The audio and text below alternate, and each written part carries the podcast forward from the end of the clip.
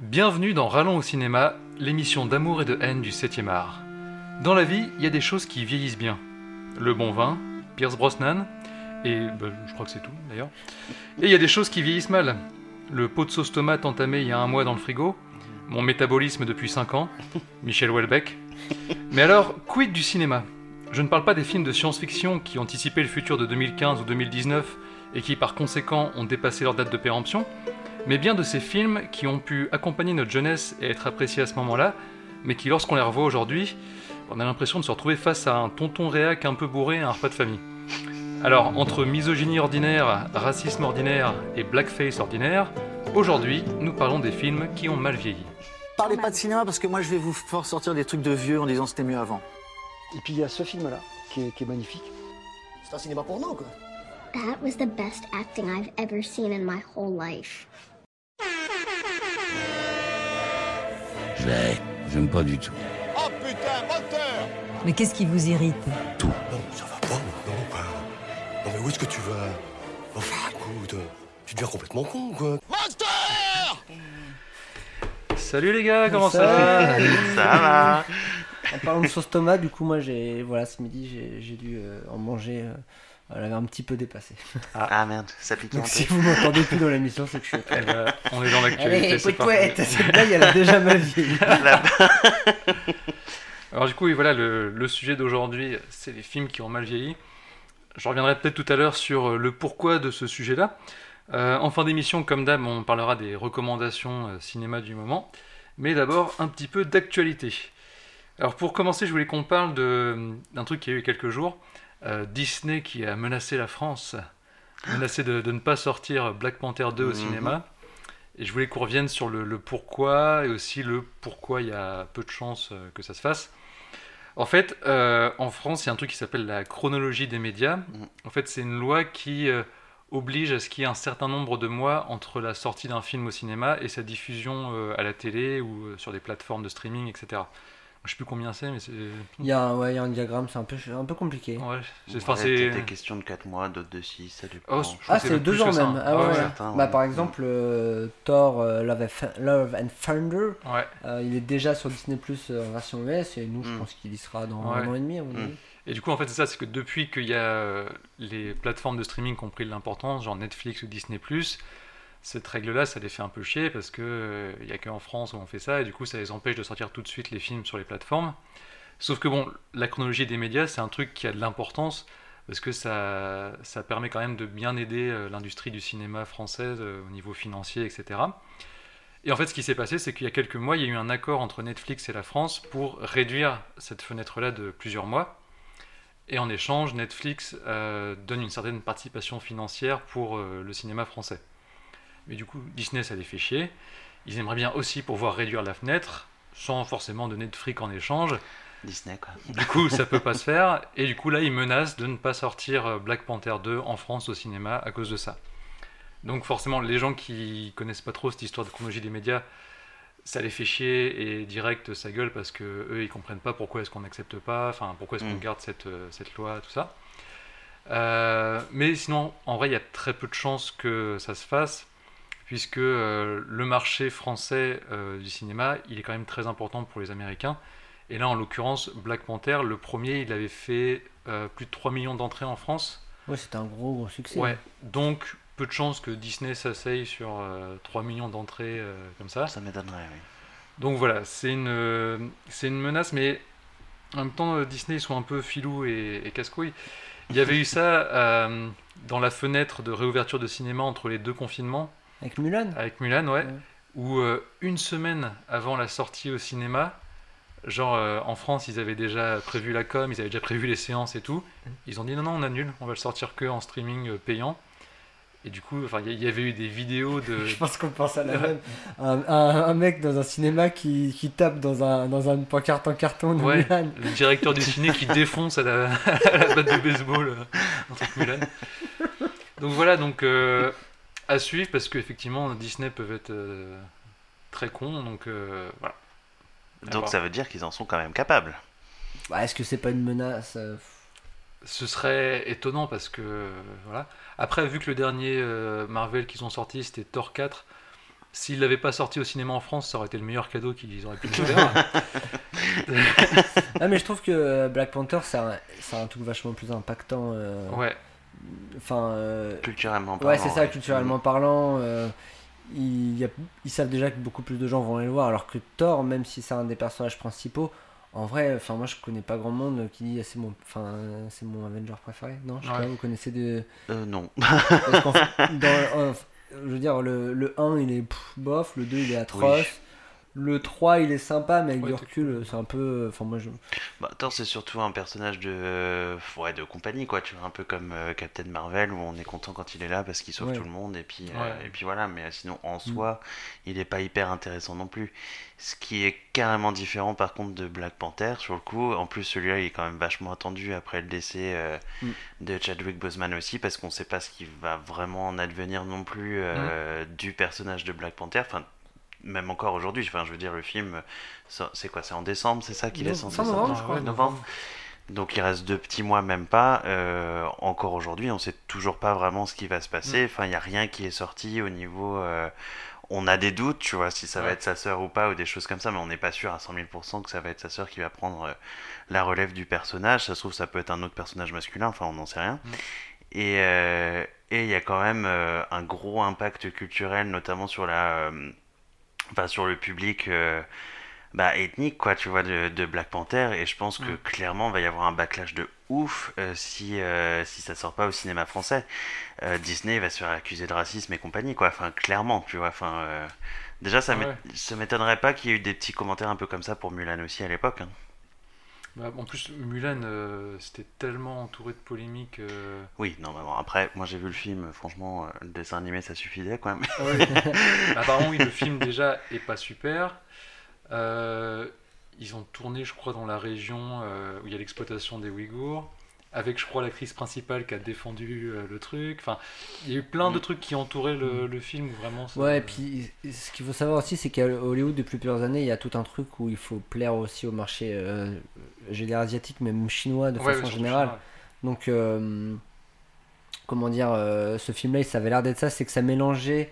Alors, moi, je l'ai pas vu, donc c'est un peu con de critiquer là-dessus, mais euh, dans les intentions, en fait, ça mélangeait le, bah, le film Mulan original, mais aussi toute cette tradition qu'ont qu'ont les films chinois sur euh, la grande histoire. euh, euh, chinoise avec des films de guerre, avec des films de- du cable fight. ouais, ça- bah, ça faisait un peu ça en fait. c'était un peu c'était bâtard, le dessin non animé où on avait foutu des scènes de baston à la Tigre et Dragon dedans. C'est quoi. ça, Enfin, ouais, voilà. Mais il y avait rien de plus, ça n'apportait rien de plus par rapport au dessin animé. C'était exactement la même chose. Il y avait même des personnages qui étaient cool dans le dessin animé qui avaient été retirés comme euh, Mouchou son Mouchou, le pote dragon là, tu vois. Ah, donc, euh, donc voilà. enfin. We want Mouchou back. Euh, alors, sinon, bon, j'ai pas trop d'autres euh, actus dans ce genre-là. Par contre, euh, il y a eu pas mal de bandes annonces qui sont sorties euh, depuis la dernière fois. yes. de, Ouais, ouais, ouais. films qui peuvent être intéressants. Alors pour le commencer, euh, je vais vous donner un indice sur le film. Brabam bam bam bam man. Zion. Babylone, c'est ça. Voilà, Pardon. c'était mon happening. Euh, Alors oui, du coup, Ah mais heureusement que Maxime est au taquet de ouf. Enfin, moi t'aurais pu me faire ton dans des heures, je l'avais pas du Yep. tout. hein. Ouais. Attends, Alors- Nathan, lâche les bolas. Lâche les bolas. Nathan. éteins-les d'abord. Euh, Babylone, donc c'est un, un film que moi perso j'ai pas vu venir. J'en ai entendu parler qu'il y a un mois à peine. Ouais, ouais. C'est Moi, il y a une semaine quand j'ai vu la bande annonce. Et du coup, c'est le nouveau film de Damien Chazelle, donc réalisateur de La La Land, euh, Whiplash, etc. Ouais. First Man aussi. First Man. Ouais. Et euh, qui raconte un peu bah, l'époque de la création d'Hollywood dans les années 20, euh, à une époque de deux mesures, etc., de Mhm, fêtes, mhm. euh, tout ça. ça. Ça a l'air quand même assez cool. Un Ça a casting de très ouf cool, Il y a un hein. casting de ouf. Bah, il y a, Mais. Vas-y, non. bah, y a- y a- Est-ce que vous avez eu la même sensation que moi? Un film qui parle d'Hollywood dans les années 60, 70, Non, c'est dans les années 20. va- années 20, oui, bon. bah, euh, bon, Bah, j'ai- c'est un mélange entre, euh, entre Gatsby et Once Upon a Time in Hollywood. Bah, le souci, c'est qu'il y a Ah deux bah, acteurs de de Once Upon a Time in, ah, de Once Upon a Time in Hollywood. Ah, Et de un de Gatsby, parce qu'il y un- et de un a de Tobey Gatsby. Maguire.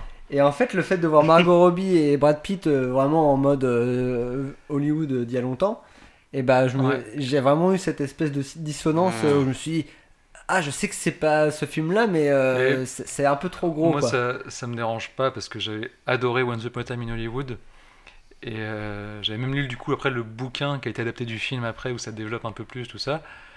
Et euh, c'est vraiment le genre de truc qui, qui me plaît. Et même l'histoire d'Hollywood en général me plaît sur différentes époques. Et donc là, les années 20, euh, je, je suis Ah bah oui oui ça doit être ça va être assez fou je pense. Et puis c'est Damien Chazelle donc la musique va être folle. euh, Ah, il y a rien qu'un fou rire. je sais pas. J'ai un gros flashback d'un coup du. Et euh, oui, donc du coup, bah, bah, gros casting parce que oui, il y a Brad Pitt, Margot Robbie, Toby Maguire qui m'a fait marrer parce que la première image qu'on a de lui, il a vraiment un visage euh, genre éclairé, très flippant avec des grosses cernes et tout. Tu sais à quoi ça m'a fait penser sa photo à lui euh, Des paparazzi. Oui. Hein De paparazzi hein Non, non. ouais, alors oui, du coup, maintenant oui.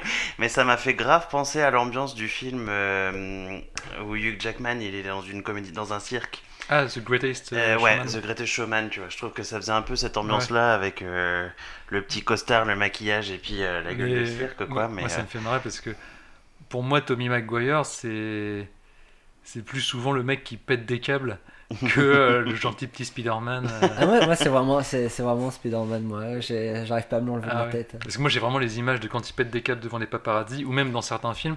Et d'ailleurs, ça m'avait plu dans le dernier Spider-Man quand t'as Tom Holland, euh, enfin ils sont en panique tout ça, et t'as Tom Holland qui se met à parler des Avengers. Mm. Et juste pendant une seconde, il pète un mini câble en Mm. disant mais c'est quoi les Avengers Et juste de le voir comme ça une fraction de seconde, ça, je le retrouvais quoi. Et sinon ouais, t'as aussi Rémi Malek, t'as oh non, attends je confonds avec un autre film Mais bref, t'as du gros casting.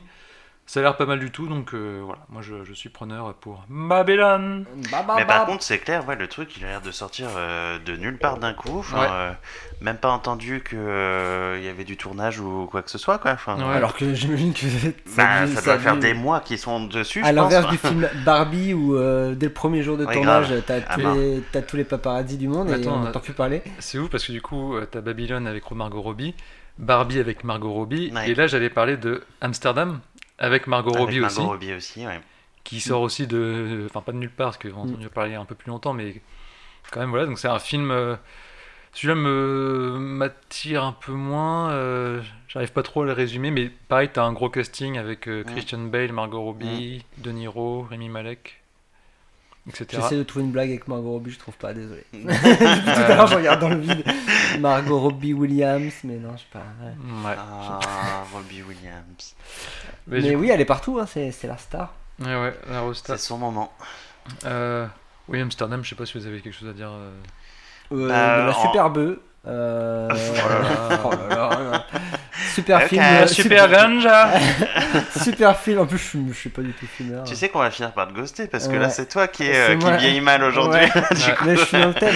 Euh, non, Amsterdam, euh, le film avec Kev Adams, c'est ça? Oh putain. Alors là, alors c'est pas un film qui, est- qui a ma vie parce qu'il est, il est né vieux ce film. Il y a tellement de trucs qui vont pas dedans. Gangsterdam.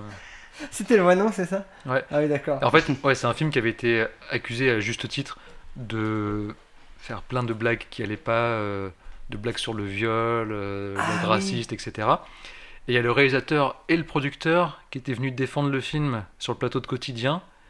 Et c'était n'importe quoi. Des arguments en mode ouais, euh, quand c'est euh, Borat ou euh, Sauce Park qui font ça, on dit rien, mais là, euh, voilà. C'est parce que vous n'avez pas leur talent, les gars. Bah oui, puis Sauce Park, Borat, souvent ça te dénonce des trucs derrière, c'est alors que là, non. c'est- Et Oui, bah, là, bah, c'est bah. blague pour blague, quoi. Puis c'est tout. Ouais. Euh, du coup, non, Amsterdam, je crois que j'avais vu la. On en... oh, non, non, on a parlé en privé, on n'a pas parlé derrière ce micro, Ouais, je crois. Euh, c'est aussi un film choral, c'est ça, avec plein d'acteurs. Ouais, ça a l'air, ouais. Mm. Un truc où c'est un groupe de deux ou trois personnes qui euh, sont accusées de meurtre et veulent essayer d'être innocentées et t'as plein de- d'intrigues en même temps, j'ai l'impression. Mm, Je trouve que c'est un film noir, non Un peu. euh, Ouais, euh, mais un, un peu décalé quand même. Ouais. Ok. Filmé voir. en noir et blanc, il me semble, si je me souviens bien. Euh, Celui-là Non, je crois pas. C'est pas celui-là Non. Je vous dis ça dans quelques secondes. euh, Petite recherche Ouais. instantanée. Euh, après, un, un film dont on avait euh, évoqué rapidement euh, le, le projet il y a quelques mois. C'est pas en noir et blanc, du coup. C'est pas en noir et blanc. le- il y a eu la bande-annonce du prochain Spielberg qui est euh, The Fablesman. Ouais. Ouais, C'est un film euh, librement inspiré de sa jeunesse. Euh, Enfin, librement inspiré par lui-même. oui. du coup, ça va. Au ouais, moins- c'est- au moins, il, y a- il y aura, il, aura, il, il va pas se plaindre. S'il y a eu Oui. des mauvais trucs qui interprétés, il pourra lui-même dire Bon, bah voilà, j'ai romancé. ouais. Oui. Donc à la fois ça, ça a l'air plutôt de bonne facture et euh, sympa sur vraiment le thème du cinéma, etc. Moi après il m'a pas tenté plus que ça, mais je pense que je j'aime de moins en moins les, les biopics. Et euh, un peu déçu parce que il y a David Lynch qui joue dedans, il est même pas dans la bande annonce. À mon avis, il va avoir un rôle minuscule. Mais Il va t'attendre, à- il va même être coupé au montage. Non, mais c'est un caméo en fait. Je suis sûr À que c'est mon un avis, caméo. ça va être genre un de ses profs à l'école, et puis on va le voir pendant la non, première scène. Normalement il joue John Ford, mais euh, parce que apparemment euh, Spielberg a rencontré John Ford quand il était petit sur un studio, ou je sais pas quoi. Et- Ouais, ça va être une scène quoi. Oui sûrement, mais c'est le truc qui a été annoncé en gros titre euh, il y a des mois et tout. Donc... Ouais, bah parce que c'est normal, ça fait effet. Ouais. Regarde, moi je suis dans le film, personne ne le dit. euh. Bah voilà, c'est parce que ça fait moins d'effet. Et pourtant t'as le rôle principal. Tu- Pourtant, j'ai le rôle principal, je joue le rôle de Steven Steven, S. Euh, je l'annonce ici. Euh, alors après, il y a eu deux euh, bandes annonces de films français récemment. Oh.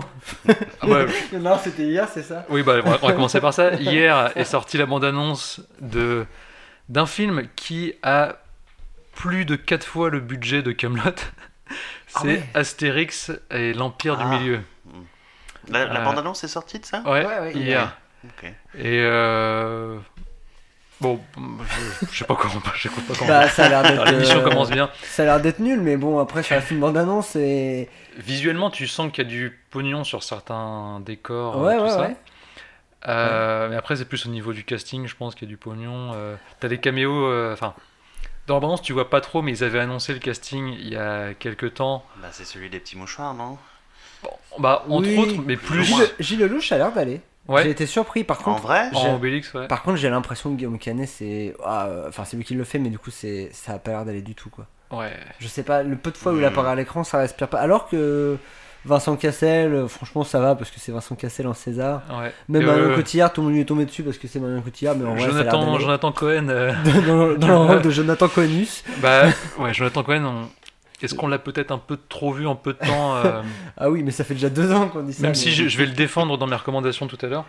Mais par contre, oui, dans le reste du casting, t'as le casting plus pour attirer le grand public, genre t'as Zlatan, t'as Ah. Big Flo et Oli, t'as McFly Ah. et Carlito, etc. Donc, euh, bon, En plus, Zlatan, tu vois dans la bande-annonce, ça fait, c'est son apparition visiblement, ça fait très euh, Astérix au JO qui était vraiment Ah oui. une merde.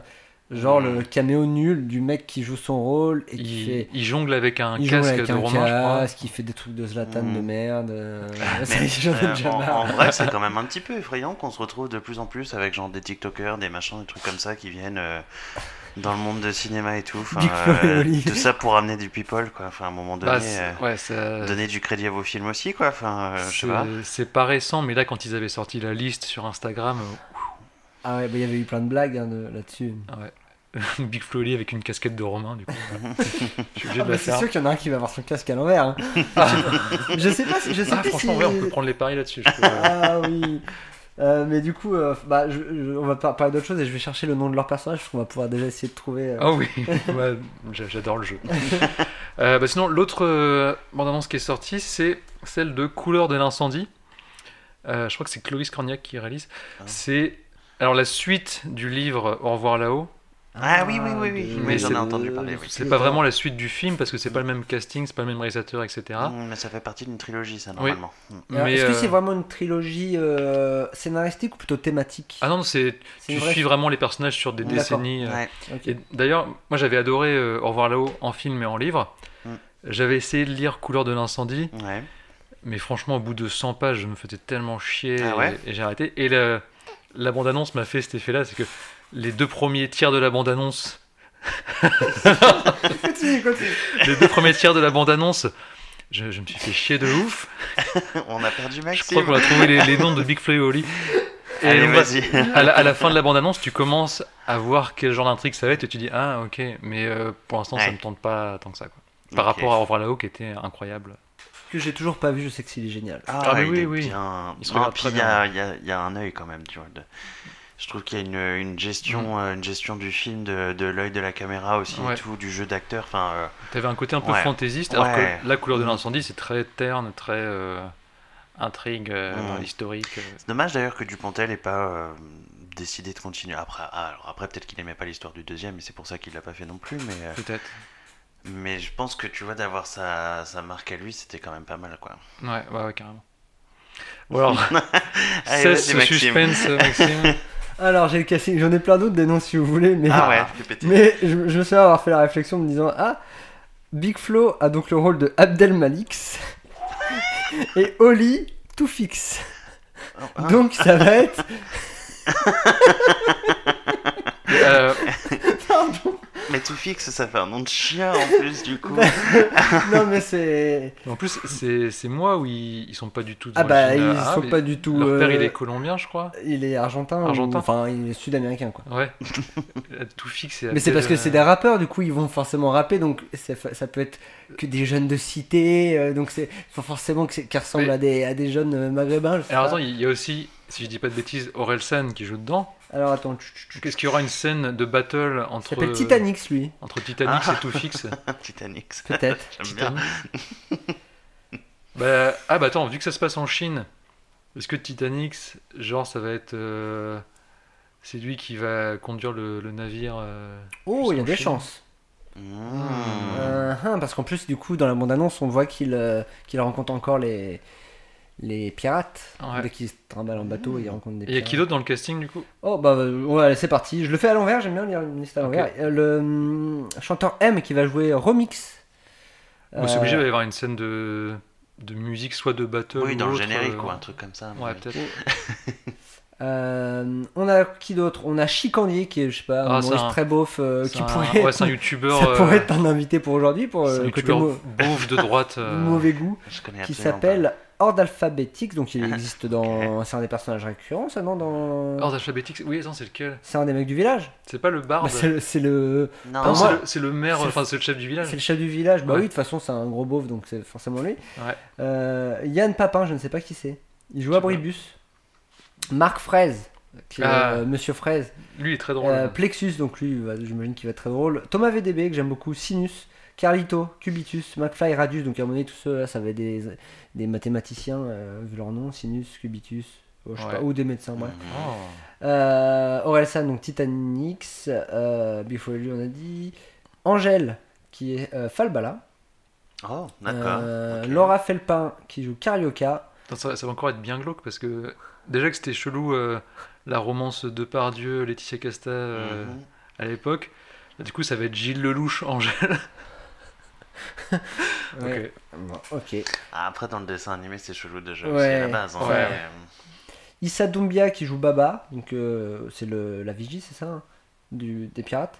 Euh, ouais. ouais, je crois. Franck Gastambide qui joue Barbe Rouge, euh, donc euh, ah, c'est comment il s'appelait l'acteur qui, joue- qui était trop bien là, qui joue dans Mission Cléopâtre, qui était le chef Ah. aussi dans Taxi? Ah, Ah, oui. Je sais plus son nom, mais il était tellement génial. oui. Bah, puis il ressemblait carrément plus en Bah, plus au ouais. personnage de dessin animé. Ouais. La liste est encore longue. hein. Donc on a aussi Vincent Dezania dans le rôle de Perfidius, Audrey Lamy. Bonne Mine, Jérôme Commandeur, Abraham Acoursix le chef. Ah, du coup, le ch- du coup, euh, Bonne mine, Ordre c'est la femme du chef, je crois, en plus. Ouais, c'est ça.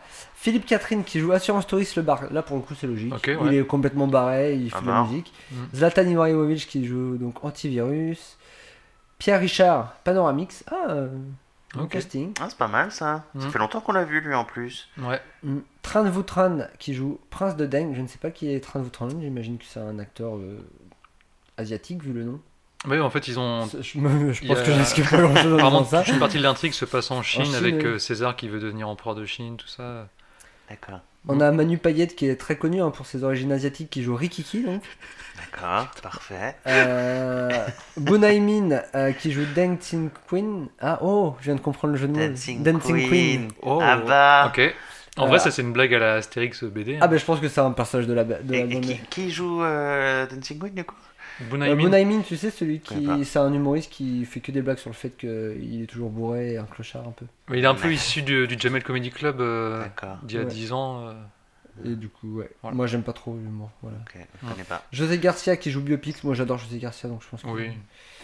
Lindan Pan, j'espère que je le dis bien, qui jouera, qui jouera l'impératrice. Euh, Julie Chen qui joue une la princesse Fouilly. Euh, Leana Chea qui joue Tat Anne, Tatane, pas mal. Ramzi Bedia, Épine Maïs, Marion Cotillard Cléopâtre, Jonathan Cohen, Grain de maïs, et puis les trois autres, on les connaît. Grain de Euh, maïs. Donc voilà, Ok, bah écoute, euh, grosse sortie. euh, Ça sort quand ça? Ah bah, février 2023, si je dis pas de conneries. Non, encore des mois d'attente. Ouais. qui vont venir très vite. Et euh, oui, du coup, le, le budget, il tape dans les 60 millions euh, d'euros. En vrai, euh, les films Astérix, ils, Ouais, ils je touchent crois que bien. c'est- hein, À chaque fois, c'est hein. eux les plus chers. Ah, C'est le deuxième plus cher de la série, mais à chaque fois, c'est de plus en plus Parce que cher. je crois même que le premier qui pourtant s'était un peu euh, lancé dans l'aventure comme ça, il avait quand même déjà Ouais. un bon budget quand même. Ouais, ouais. Bon, un peu rien par rapport à celui de Chabat qui Mm. est une grosse machine quoi. je, je mais, crois que le euh, plus cher, c'est le, C'est c'est le Lyon. 3. Ouais. Ouais, euh, C'était celui. Non, c'était pas celui d'Angleterre avec euh, Catherine Deneuve du coup. Non, non, je C'était crois que les ça JO. redescendait. J'ai oublié Ouais. ce- Ouais. l'existence de celui-là. Non, le 3, c'est avec euh, Alain Delon, euh, Poulvord, tout ça. Ouais, ouais, c'est ça. Pas- avec Zidane et. Jamel à la fin. Il faisait quoi Ouais. Poulvord déjà dedans? Il faisait le fils Le de fils- César, Ouais, c'est ça. qui veut l'assassiner. Du coup, c'est. euh, D'accord. euh, Brutus. Brutus. Ah oui, et César c'était Delon, c'est ça? Ouais. Ouais. Euh, alors du coup, euh, est-ce que j'improvise un édito ou quoi? Euh, Aujourd'hui, je voulais faire une, émission sur les films qui ont mal vieilli.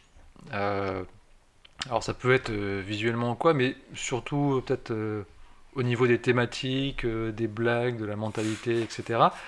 Parce que parce qu'en ce moment, j'en ai ras le cul de voir sur, Facebook, Twitter, etc les réactions des gens au moindre truc quand un film est annoncé, euh, ou euh, direct ça crie au wokisme parce Ah. que euh, ils se sentent agressés parce qu'ils pensent que ça va être féministe ou qu'il y a un acteur euh, noir qui est casté dans le film, etc. Et, euh, et c'est vraiment casse-couille. Et j'ai vu. C'est surtout extrêmement révélateur de leur personnalité du Oui, coup oui. quoi. Ouais, Exactement. et surtout, c'est des réflexions. Enfin, il y a des films, tu te dis, mais euh, en fait, ça aurait été fait il y a 15 ans, il n'y avait pas Facebook à l'époque, les gens n'auraient pas réagi. Oui. Donc, tu vois, par exemple, Oui. euh, Bruce Tout-Puissant, Morgan Freeman qui joue Dieu. Je veux dire, si c'était annoncé aujourd'hui, t'aurais des gens qui gueuleraient, alors qu'à l'époque. oui, c'est Ah, vrai. bah, ouais, Alors que non mais à maintenant, mort. bah Bah oui, oui, oui. c'est Dieu quoi. Bah parce que Morgan Freeman a lancé la voix, donc du coup c'est bon. Ouais. Et euh, du coup, j'ai- je suis tombé sur une vidéo de hum, Manon Bril sur Instagram il n'y a pas longtemps, qui expliquait qu'en fait, de tout le temps dans l'histoire de l'humanité, euh, à chaque fois qu'il y a eu des avancées au niveau social, Mhm. ça a été accompagné de, de backlash et de léger recul justement au Mhm. niveau social. Et à citer en exemple, alors je je sais plus quel siècle c'était, mais euh, en gros, euh, c'était une époque où euh, l'esclavage avait été aboli en France métropolitaine, mais pas dans les territoires d'outre-mer. Mhm. Et tu as une dame qui était propriétaire de, de plantations, je sais pas quoi, euh, sur, euh, je sais plus dans quelle, euh, sur euh, quelle, quelle île. Et euh, elle devait venir en France pour une affaire, et du coup elle était venue avec son esclave, et elle l'avait laissé dans un couvent le temps de finir son business. Mais du coup pendant ce temps-là, son esclave avait été affranchi au couvent, parce qu'en Ah. France c'était interdit. du coup, la propriétaire a eu un peu le somme. Dommage. donc, elle s'est mise à gueuler. Et d'autres propriétaires d'esclaves ont gueulé avec elle. Ah. Et d'autres gens qui étaient un peu nostalgiques de l'époque où ils avaient le droit d'avoir des esclaves ont gueulé. Ce qui fait que pendant au moins une certaine période, l'esclavage a été rétabli en France métropolitaine à cause de ça. C'est une connasse. Du coup, voilà, à parler de ça, que là, il y a des avancées sociales, mais c'est accompagné de gens qui gueulent. Et du coup, bah, à me citer en exemple le droit à l'avortement qui est de plus en plus menacé Ouais, euh, aux ouais, États-Unis ouais. et ailleurs. Et euh, du coup, j'ai l'impression que ça fait ça aussi par rapport au cinéma où il y a, il y a des avancées. Et, Et, d'un euh, un pas en arrière quoi. ouais. et du coup, je, je voulais faire cet épisode-là pour montrer que quand on regarde des films qui ont à peine 10-15 ans, tu vois qu'effectivement les mentalités, les mœurs ont changé, mais c'est pas forcément une mauvaise chose quand tu Bah vois non, certains exemples. euh, Ouais. Après, moi, ce que je trouve chaud, c'est qu'à chaque fois, ceux qui gueulent le plus fort, c'est ceux qui ont justement la mentalité de merde, tu vois. Bah ouais. Oui, ceux, puis, les euh, traditionnalistes à la con, là, les conservatistes et, compagnie, là, tu vois, qui sont à dire non, mais. euh, Bah, et, et puis c'est le fameux deux poids deux mesures, c'est-à-dire que Mm. euh, c'est on est dans une culture où euh, où euh, l'homme blanc euh, a un petit peu écrasé tout oui. et ce qui fait que dès que t'enlèves à des hommes blancs parce que c'est souvent des mecs blancs de 40 50 ans qui font Mhm. chier Mhm. ou des petits jeunes un peu incels quoi mais euh, mais en fait dès que tu leur enlèves un truc que eux ont fait tout le temps et bah là t'as Ouais. plus le droit par exemple bah là on- l'exemple c'est la petite sirène qui est une actrice euh, noire Mhm. alors que euh, bah ah, j'avais vu un diagramme euh, il y a pas longtemps euh, ou même il y a très peu de temps de plein de personnages qui sont euh, d'autres origines ethniques qui sont remplacés par des acteurs ou actrices blancs. Bah, le, le Mais ça dérange pas quoi. le personnage de Tilda Swinton dans les Marvel, Ouais. qui est asiatique normalement. Normalement. Euh, et oui, Avec un nom asiatique en plus, et Ouais, une ouais. tenue asiatique quand même dans le film. Hein, mais... T'as ça, t'as aussi un- une liste euh, hyper longue de, euh, de personnages, euh, que ce soit asiatiques, arabes ou quoi, mais qui Mhm. ont été joués par des blancs maquillés euh, pour Ah l'occasion. bah oui. Mais Non, voilà, puis tu vois là, ils, portent, euh, ils se plaignent là, pour la petite sirène, comme quoi c'est une actrice noire, nanana et tout.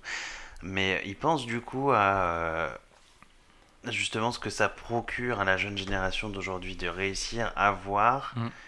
une actrice dans un film à très très gros budget qui sera co- reconnu internationalement, que ce soit de la merde ou pas, ça on s'en fout de la qualité. On sait tous que de toute façon ça va cartonner, c'est la petite sirène, c'est Disney, ça va cartonner, Ouais. tu vois et que justement le personnage soit interprété par quelqu'un qui leur ressemble, que ce soit un petit garçon noir ou une petite fille noire, ça a un impact de dingue, Mm. tu vois, sur justement, c'est bah, c'est le même impact qu'avait eu Black Panther aussi à l'époque, tu vois. Mm.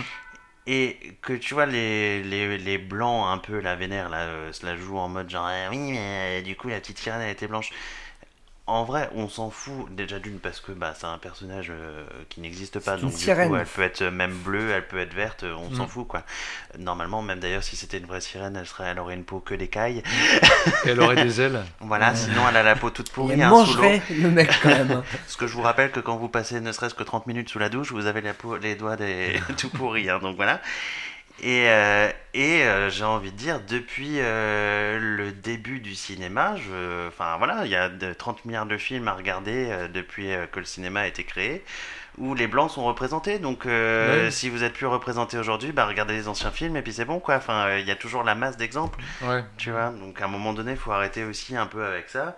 C'est pas un débat qui a de l'importance en vrai, euh, dans le Non, fond. Enfin, je veux dire, si c'est important pour ce que ça implique, mais justement, ceux qui sont contre, c'est mais c'est tellement dérisoire d'être contre ça, je trouve ça En totalement plus, débile. dans les quoi. arguments qui sortent, c'est que c'est euh, c'est genre une dictature ou de la propagande idéologique, Mais tout rien ça. du tout, ça change rien à l'histoire. Et en franchement, j'ai pas trouvé d'exemple où ce serait vraiment putassier, ce serait vraiment juste de la, la propagande ou quoi. C'est non, c'est juste Et un quand casting. bien même ce euh, serait de la propagande, euh, ce serait juste un digne retour des choses de ce qui a été fait Ah, depuis des millions d'années.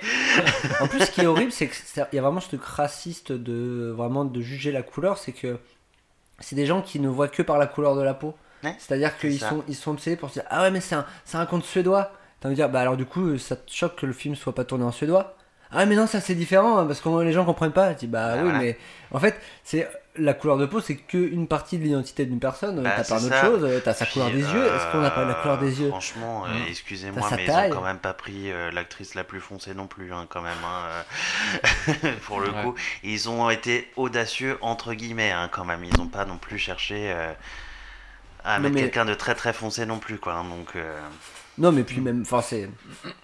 Le souci, c'est qu'en plus, on essaie de trouver des, des arguments à des gens qui, en fait, qui sont juste, euh, bah, ils sont juste Oui, juste baies, quoi. Ouais. Mais bon, Bah, du coup, euh, quelle transition incroyable, puisqu'on parle de la petite sirène. Et il me semble que quelqu'un avait préparé quelque chose euh, sur ce sujet-là. Moi, je ne sais pas de qui tu parles. Vous mentez Euh, Serait-ce moi par hasard? Euh, Oui, tout à fait. En effet, je plaide coupable. Je- Quand tu as parlé du, euh, du thème des films qui ont mal vieilli, au début j'étais en mode genre Hum, ça va être trop fun, et puis après j'étais en mode ouais, mais je vais parler de quoi?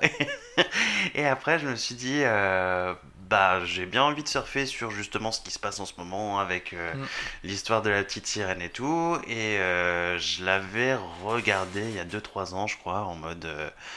On se tapait un délire avec une de mes potes à se refaire la plupart des Disney et tout, et euh, je me souviens que ça avait mal passé pour moi le film où j'avais été en mode genre mais c'est de la merde en vrai. Pardon.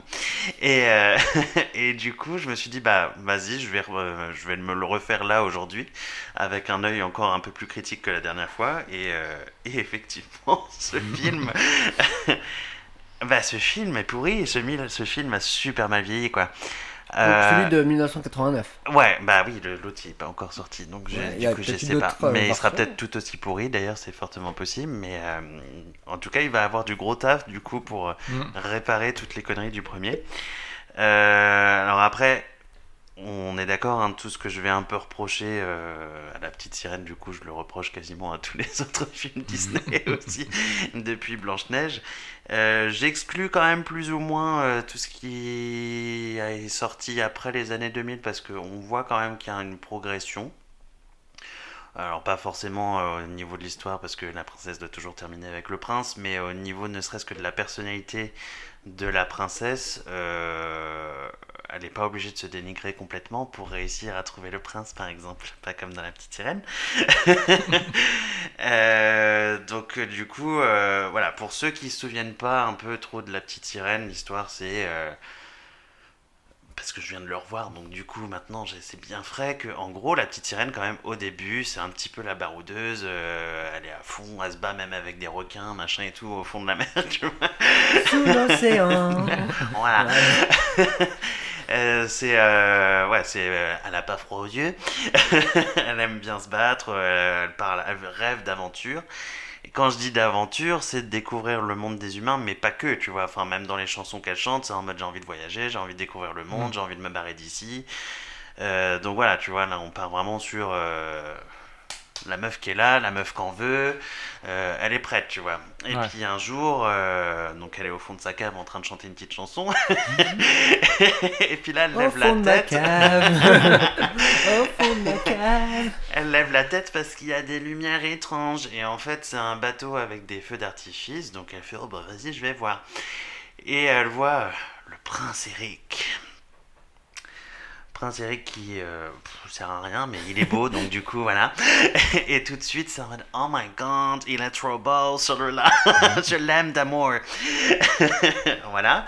Euh, du coup, il y a une tempête qui s'enclenche en une seconde chrono, tu vois. Genre, euh, bon, bref. On va pas parler des, euh, des filons de l'histoire qui sont pas très très bien conçus, mais ça c'est pas grave, c'est un, un dessin animé. Adapté d'un conte, hein, d'un conte danois. Oui, c'est vrai, c'est un conte, en effet. Euh, qui se passe pas au Danemark non plus, là, sur le coup, mais bon. Surtout quand on voit les poissons qui vivent dans l'eau, qui sont clairement pas euh, dans la mer morte, enfin dans la mer du Nord, pardon. Et euh, donc, grosse tempête, euh, Eric sauve tout le monde parce que c'est un bon gars, quand même, il est beau gosse, mais bon gars aussi. Et euh, du coup, explosion du bateau, donc elle le retrouve, elle le sauve, elle l'emmène jusqu'à la plage.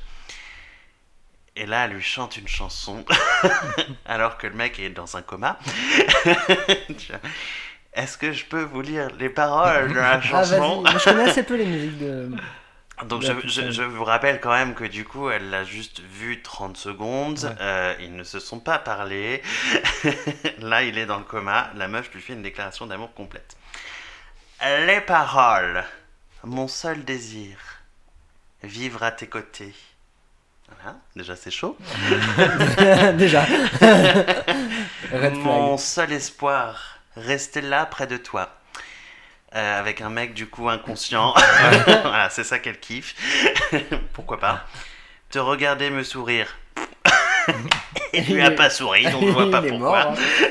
hein. Tendre les bras, bah toujours, il est inconscient donc il tend rien, tu vois. Loin de la mer, t'es sur la plage, elle est juste là, la mer. Enfin bon, c'est pas grave, pourquoi pas. Et pour toujours, vivons sur Terre. Donc là, ça, ça a du sens. Mm. On retourne sur son désir de base, de vivre de l'aventure et tout ça. Rêvons au grand jour. Ne m'oublie pas. ne te connais pas. donc il va t'oublier rapidement. L'amour est là. Euh, pour toi et moi. Hashtag MeToo. Euh, attendez, c'est presque fini. hein. Je ne sais pas pourquoi je t'aime. Non, Miracle. nous non plus. C'est la phrase la plus sensée. euh, Mais trop. Mais je suis prête à t'aimer quand même. Donc elle sait pas, elle ne le connaît pas, mais la meuf est ready. Prince de la chance. voilà. C'est pas son nom, donc elle l'a appelé Prince de la chance. C'est pas mal. La chance de quoi? On n'en sait rien. De pas mourir tout de suite, d'être ça. simplement dans le coma. La vie commence pour toi et moi. bien. Waouh. Qu'est-ce qu'on en pense de ce romantisme euh, Des En fait, années, le- euh, inopiné Ce qui me surprend le plus, c'est vraiment le tout début, quoi. En Alors, fait, d'un coup. Du coup, en euh, fait, ce qui est drôle, c'est que cette chanson, euh, c'est la chanson qui clôture le film, donc après leur mariage et compagnie, avec Ah, exactement les film. mêmes paroles. Ah. non, ça, c'est les, Ah oui, ça euh, c'est au tout début quand il est dans le coma dans ses bras. Et mais t'as après la même chanson qui est rechantée avec exactement les mêmes paroles et puis une grosse chorale en mode genre c'est la fin, ils sont heureux, magnifique. Et euh, du coup avec les mêmes paroles. Donc ça a un poil de plus de sens, tu vois, surtout quand t'as dit la vie commence pour toi et moi, tu te dis bah là, oui effectivement maintenant vous êtes mariés, la vie va commencer pour euh, toi et lui. Mais, euh, mais sinon, là, clairement, c'est what the fuck de ouf, quoi. Enfin, on se dit, euh, la meuf se barre dans un délire. Puissance 15 000, j'en t'aime à la folie. Vivons Bah, ensemble, je ne te connais pas. Moi, c'est vrai que c'est un, un des films de Disney que j'ai très peu vu. Euh, et euh, j'avais oublié que c'était vraiment. euh, elle l'aimait sans aucune raison, quoi. Ça. Et ça me rappelle aussi pourquoi je, moi j'aime pas par exemple Roméo et Juliette pour cette raison. Oui, bah c'est un peu pareil. Que en fait leur histoire, même si elle est dramatique et tout, et bah pour moi je. je- parce que j'ai vu West Side Story il y a pas longtemps, enfin il y a quelques mois maintenant. Qui est Et- encore pire que Roméo et Juliette. oui, c'est vraiment, bah, il se rend compte, et puis, et puis lui, il devient fou, il chante dans la rue euh, pour Story. Et ça, et, bah, en fait, c'est la même histoire. Oui. Et en fait, je me dis, bah, euh, t'es peut-être pas amoureux, peut-être qu'elle est jolie, peut-être que c'est cool si tu vas boire un coup avec elle. Oui, voilà, tu Mais l'as là, trouvé c'est, bien et euh, puis c'est tout.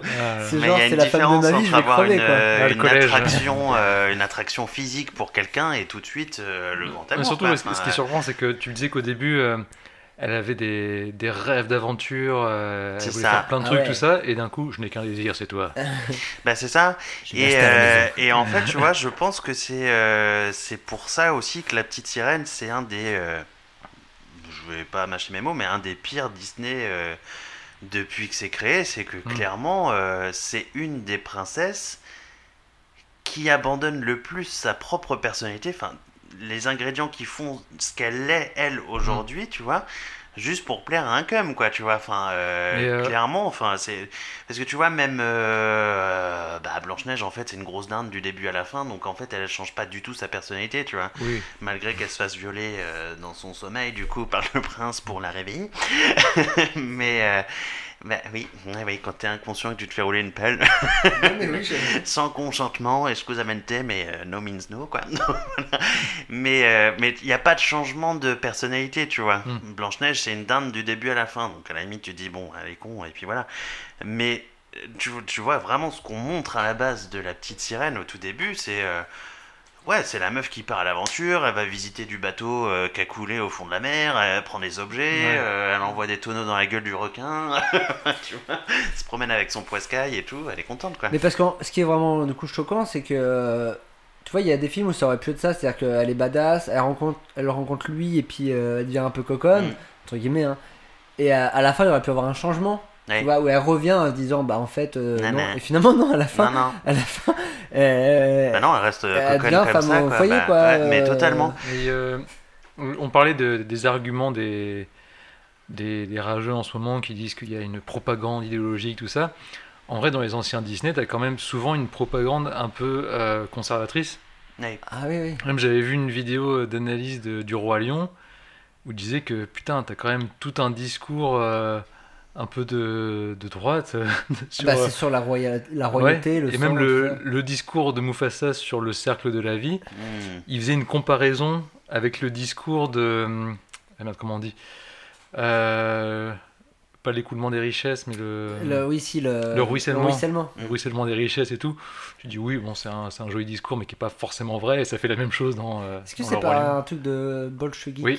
Et bah c'est une, une chaîne YouTube vraiment très bien. Ouais. Euh, et toutes Mhm. ces vidéos sont trop trop trop bien. Euh, la dernière fois j'en ai vu une euh, qui avait rien à voir avec ça, mais euh, Ouais, à chaque fois je me dis putain mais c'est bah, c'est. c'est super bien travaillé. C'est souvent un petit peu politique hein, forcément Ah parce bah. que, vu le nom du- Ouais. de la chaîne. Et, euh, mais euh, je trouve qu'il y a beaucoup de recherches et Ouais, en fait, beaucoup c'est de très souvent sur le cinéma, et oui, du coup, avec un angle politique Et très, social, ouais. très à gauche, euh, mais hyper intéressant. On parle notamment de Squid Game, euh, de de Matrix, euh, Ouais. de plein Les- de les Jurassic films de- Park. Les films de 2019 euh, anti-riches où t'avais euh, Parasite à couteau tiré, Us et Joker. Ouais. Et c'était Ouais. hyper intéressant. Enfin, ils faisaient le lien entre chaque film. euh, Enfin, bref, Ouais, je, conseille, je, je conseille également. Et ouais, euh, alors moi du coup je, je veux bien faire euh, enfin pour rebondir sur ce que tu dis, en fait c'est- marrant que tu, que tu parles de ce film là parce que je sais pas si vous connaissez un petit peu l'histoire de Disney, euh, mais en fait euh, La Petite Sirène c'est un des films qui a relancé Disney. Euh, en fait, juste avant La Petite Sirène, Disney, ils ont failli faire faillite, Ouais. notamment à cause d'un film qui s'appelle Taram et le chaudron magique, qui a Mhm. été, Ouais. qui a été un gros four. Après, en dehors du fait que ce soit un bon film ou pas, moi que par contre, je, je crois que je l'ai jamais vu parce qu'il fait un peu peur. Il y en a pour, pour Mhm. qui c'est encore un classique et tout. Mm. Bon, il se trouve que ça a été un gros, un gros échec commercial. Et euh, il y a un super documentaire qui retrace ça qui s'appelle Waking Sleeping Beauty, Ouais. euh, qui est vraiment un documentaire sur Disney où ils parlent du moment où ils vont, euh, ils vont un peu se relancer et, et partir dans l'âge d'or des, de, bah, des films Disney des débuts. Des, enfin, du coup, celui-ci sort en 89, mais Ouais. c'est surtout années 90-2000. Hein, Mm. Ouais. On peut notamment. Euh, attendez, j'ai la liste sous les yeux, mais Ah par bah, exemple, juste a- après, oui, il y a la petite, la a la euh, sirène, la Belle et la Bête, ça, hein. Aladdin, Mm. euh, Le Roi Lion, Dingo et Max. Enfin, moi je le mets parce que c'est un de mes films préférés. Dingo et Max, Pocahontas, Toy Story, Ouais. Le Bossu Notre-Dame, Tarzan. euh, Hercule avant, Mulan et où Tarzan? Il arrive, Ah, Tarzan, il arrive au début euh, des années 2000, je crois. Enfin, non, en gros, bah. ah, euh, 94 ou 99. 99. C'était mon deuxième euh, choix. Euh, 99. Mais du coup, voilà, là, tous ceux que j'ai cités, c'est que des gros succès, quoi. C'est, euh, Et il y, en a, il y en a quasiment un par an, quoi. Bah, Même tu plus. vois, genre même euh, ce que je voulais en parler aussi un peu de la Belle et la Bête du coup, qui est assez problématique aussi quand ouais, même quand sur t'as le syndrome de Stockholm, ouais. bah, quelqu'un qui veut se marier, oui, avec son agresseur, quoi. Clairement, euh, ça marche pas. Mais par contre, quand tu réfléchis à la personnalité de Belle en soi, on n'a pas une différenciation comme ça, comme, euh, comme avec la petite sirène, qui passe quand même d'un état d'esprit assez euh, euh, femme libre, euh, aventurière et compagnie. Tu vois, Belle, elle reste plus ou moins sur une ligne de conduite qu'elle a même. Elle change pas de personnalité, Oui. tu vois. Même en étant amoureuse, elle va pas changer de personnalité, Et en fait. Je me demande s'il n'y avait pas aussi une vidéo de Bolshevik où il en parlait en disant que on parle du contexte de complexe de Stockholm tout ça. Il y a aussi un autre angle à voir, c'est que Belle dans son village, c'est que des beaufs qui se foutent de sa gueule Oui, parce que elle, c'est la seule Ah, qui lit, oui, c'est ça. alors que chez la bête elle est tranquille, il y a une bibliothèque et tout, elle peut discuter avec lui. Oui, en fait, c'est. Oui, parce qu'elle est prisonnière sans être prisonnière non plus, hein, Ouais, du coup. hein, ouais. Oui, c'est ça. euh, Après, faudrait, faudrait peut-être le revoir. Bon, pour, après, euh, faut kiffer euh, les âmes à poil, mais euh, Bah, c'est c'est vrai qu'il y a tout un côté où elle est élevée socialement en allant dans un. Bah, beaucoup avec, plus, oui. avec Oui, oui. euh, bah euh, oui, des gens lettrés. Avec, bah, il euh, répond à ses besoins. Même la bibliothèque de son village, euh, il n'y a pas assez de livres pour Mm. euh, le Putain, besoin a. Gaston. euh, Puis tu vois, ce qui me dérangeait aussi dans La Petite Sirène, du coup, c'est qu'il y avait quand il y a quand même une énorme sexualisation du personnage. Euh, faut bien se souvenir qu'elle a que 16 ans. hein, elle le dit elle-même au début du film, hein, j'ai 16 ans. Euh, en gros, elle a toujours deux petites coquilles qui lui cachent les nibards, et puis elle est quand même très souvent euh, dessinée à poil, surtout quand elle devient humaine, quoi. Donc, euh, enfin, tu vois, il y a Ah toute la partie inférieure n'y est pas. Tu le vois parfaitement son corps, son visage est ultra maquillé avec gros rouge à lèvres. euh, Est-ce que dans la chanson de fin elle fait L'importance n'est pas l'âge, c'est l'amour Non, ça c'est dans un film de Luc Besson, pardon. excusez-moi. Et de Roman Polanski également. Oh, là. Donc voilà, tu vois, ça c'est un peu ce côté-là aussi qui... euh, à un moment, faut arrêter aussi cette, euh, cette hypersexualisation de la femme, tu vois, surtout des presque femmes adultes, quoi, tu vois, elles sont même pas encore adultes, ouais. euh, ni majeures, ni rien, et je trouve qu'elles sont hyper sexualisées de ouf. Là, en plus, c'est même incité par les personnages, tu vois, parce que Ursula... euh, parlons pas d'Ursula parce qu'elle c'est du coup l'antithèse de la petite sirène c'est euh, la femme aux cheveux courts grosse moche euh, et compagnie. Donc du coup c'est forcément euh, la méchante parce que bah, elle est aigrie hein, face à la beauté d'Ariel tu vois impérativement. Et donc Ursula qui lui vole sa voix pour pas qu'elle réussisse à séduire le prince premier conseil qu'elle lui donne c'est euh, mais t'inquiète pas ma mignonne C'est Josiane Balasco. D'ailleurs, elle aurait très, ça aurait très bien pu, elle, elle aurait très bien pu doubler. Ah, euh, mort, totalement. C'est pas parce que t'as pas de voix que tu vas pas réussir à séduire. Il y a le langage corporel, ma petite. Utilise ton corps. voilà, donc en gros, euh, c'est pas grave si tu peux pas parler. De toute façon, t'es bonne et puis tu peux séduire avec ton corps. Donc une- ah, en fait, c'est une matrone quoi. De... Ah, mais totalement. Mais il n'y a pas que elle. Le petit crabounet là qui chante des petites chansons avec un accent jamaïcain, d'où le fait que c'est pas au Danemark. Euh, du coup, lui, à un moment, il lui dit quand même euh, Euh, si vous voulez le séduire, euh, il vous suffit de battre des cils et de mettre vos lèvres en cul de poule. Ah ouais, c'est vraiment, il a Ah, plus putain, j'ai utilisé carrément- son, son charme, quoi. C'est euh, C'est pas mal, non ce film, en vrai. Ouais. Et euh, enfin voilà, du coup, on en parle aussi du fait que euh, bah, on n'est pas sûr qu'il y a un consentement complet quand il veut lui rouler une pelle du coup sur le bateau vu qu'elle parle pas. bon, après il y a le langage corporel qui dit que oui, donc Elle a, battu, c'est bon. elle a battu des cils. Enfin, je sais pas Oui. ça se dit. Oui, elle a battu des cils. Avec Elle a fait- Voilà, puis bon, après il y a la masculinité toxique de Triton. euh, le mec, tu peux pas lui parler, il se vénère tout de suite, il détruit tout et il te punit dans un coin. Enfin, Hmm. c'est- un bonheur ce film. Allez-y, regardez-le. Donc euh, voilà. Du coup, bon courage pour l'adaptation. Il y a un que- énorme tas. Parce que Bah. ce qui est fou, c'est que du coup, ça sera la couleur de la peau. Au moins, la couleur de la peau de l'actrice va être le Bah dernier oui, mais des sujets je quand suis on va pas sûr revoir. que ça va contrecarrer. euh, ce sera suffisant pour Ouais, contrecarrer du coup, toute je la suis- merde du Je premier. suis Quoi, assez curieux parce que globalement, les adaptations live de Disney dernièrement, bah, ils Bah, ils changent changent rien. pas grand chose. Il change rien. Donc là, euh, à voir parce que. Là, peut-être qu'ils vont rendre le papa peut-être un peu plus gentil, un tu peu vois. moins ma- Ouais. euh, peut-être qu'il va. un, il- un petit peu moins, un peu moins agressif, ou pas agressif tout de suite, tu vois, genre euh, Mais en fait, il faudrait qu'il fasse. le plus souci- déçu. Tu vois, maintenant c'est les papas déçus maintenant. Tu Exactement, vois, genre, moi oh, je ma pensais au père dans oh. Dragon. Ouais. Mais en fait, le souci, Voilà. c'est que tout a déjà été fait. Bah et en fait, Disney refont des films en corrigeant des trucs et tu te dis, bah, vous pourriez faire des nouveaux trucs mieux. Mhm. Parce que par exemple, bah, le père dans Dragon, je sais pas si vous avez vu la trilogie Dragon qui est très cool. Ouais, Et bah il est, euh, il a plein de subtilités quoi. C'est Mhm. qu'au début c'est le gros bourrin. Mhm. Après tu te rends compte qu'il a quand même euh, quelque Un chose de, de cassé parce que bah, c'est la, Bah c'est oui. la, la mère qui a disparu. Ouais. Euh, du coup il y, a, enfin, il y a vraiment tout un développement et puis euh, au début il est vraiment bah, comme Triton, il est fermé et après il, il apprend à mais écouter puis son lui, fils. tu vois tout. Vraiment qu'il l'aime son fils aussi, tu vois, parce que même s'il est un peu vénère et tout, t'as quand même plein de scènes de, euh, de bravoure. de euh, bravoure, ouais. mais même de paternité, tu Ouais. vois, où il va le voir euh, chez lui et tout, il fait mon fils, je Ouais. t'aime quand même, bah, bah, bah.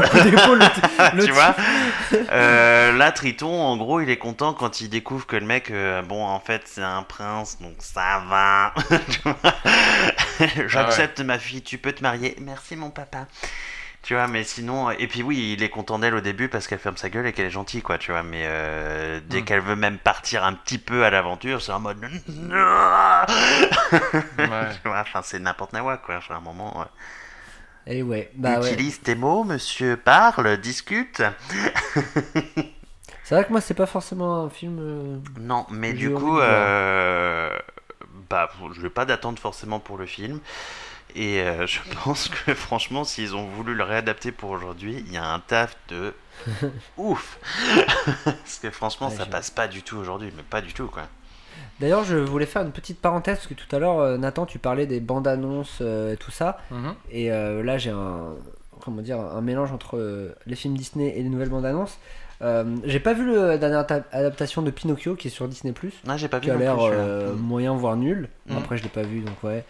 Et surtout que vu que ça sort directement sur Disney il Mm. n'y a pas eu forcément beaucoup de com.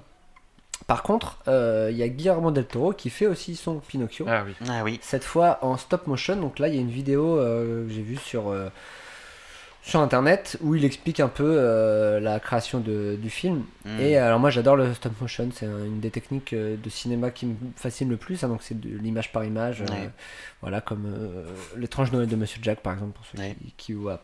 Mm. Donc, c'est pas des dessins, c'est vraiment euh, des petites marionnettes et euh, leur position est bougée.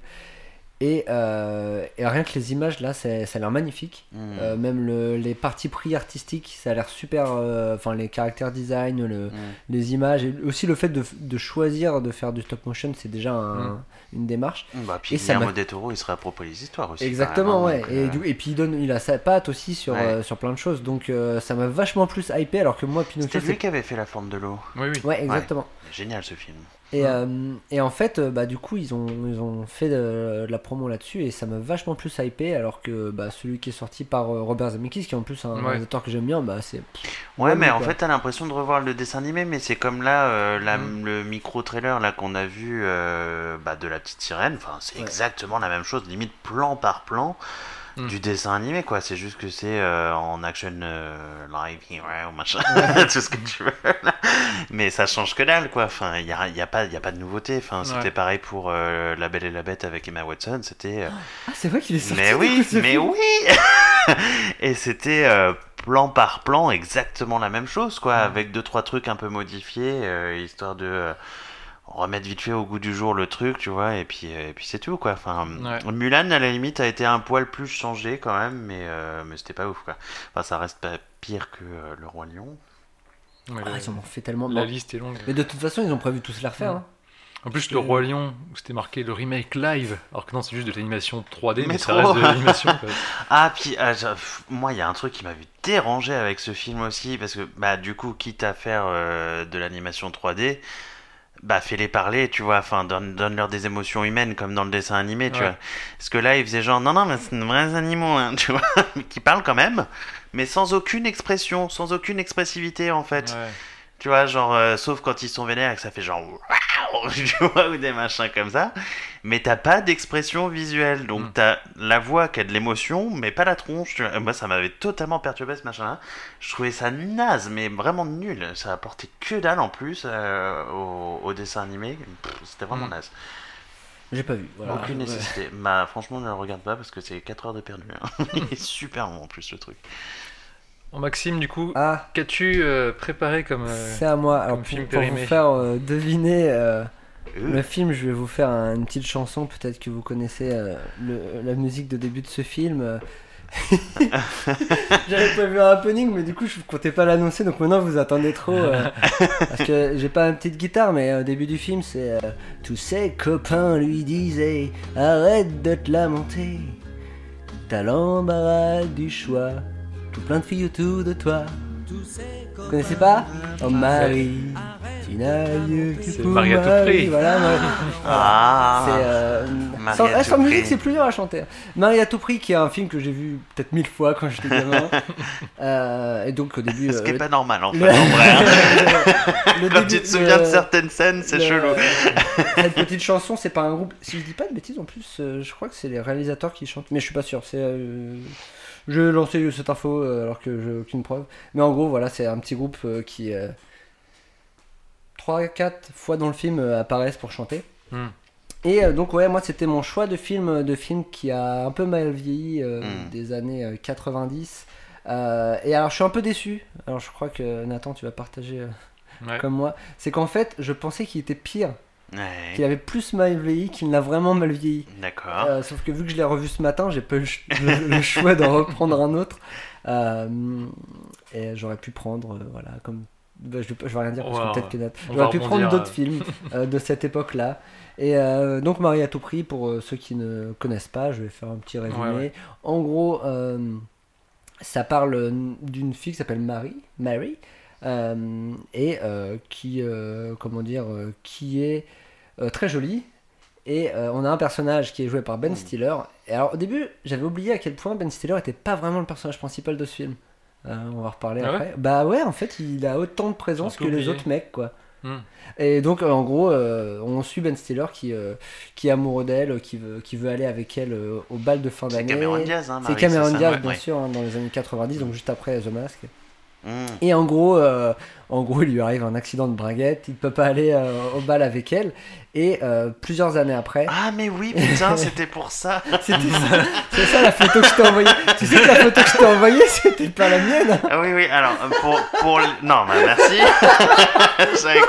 Donc du coup, faut qu'on explique, parce que là, il y a une grosse vanne qui vient de se passer de ouf. Ah, Maxime nous a dit qu'il faisait ses devoirs ce matin parce qu'il regardait le film, donc du coup, il a envoyé à Nathan et à moi la photo d'une paire de couilles, clairement, qui est bloquée dans une fermeture éclair de pantalon.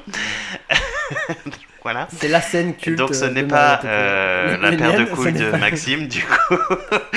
Et maintenant je sais pourquoi du coup il y a une paire de couilles parce que je ne me rappelais plus de ce Ah. film là donc voilà. Ouais. C'est une scène très culte. Et oui voilà, c'est vrai c'est pour ça qu'il n'avait pas pu aller au bal avec elle. c'est ça. Et en gros, ça c'est le début du film, et après on, on suit euh, donc le personnage de Ben Stiller qui s'appelle Ted dans le film.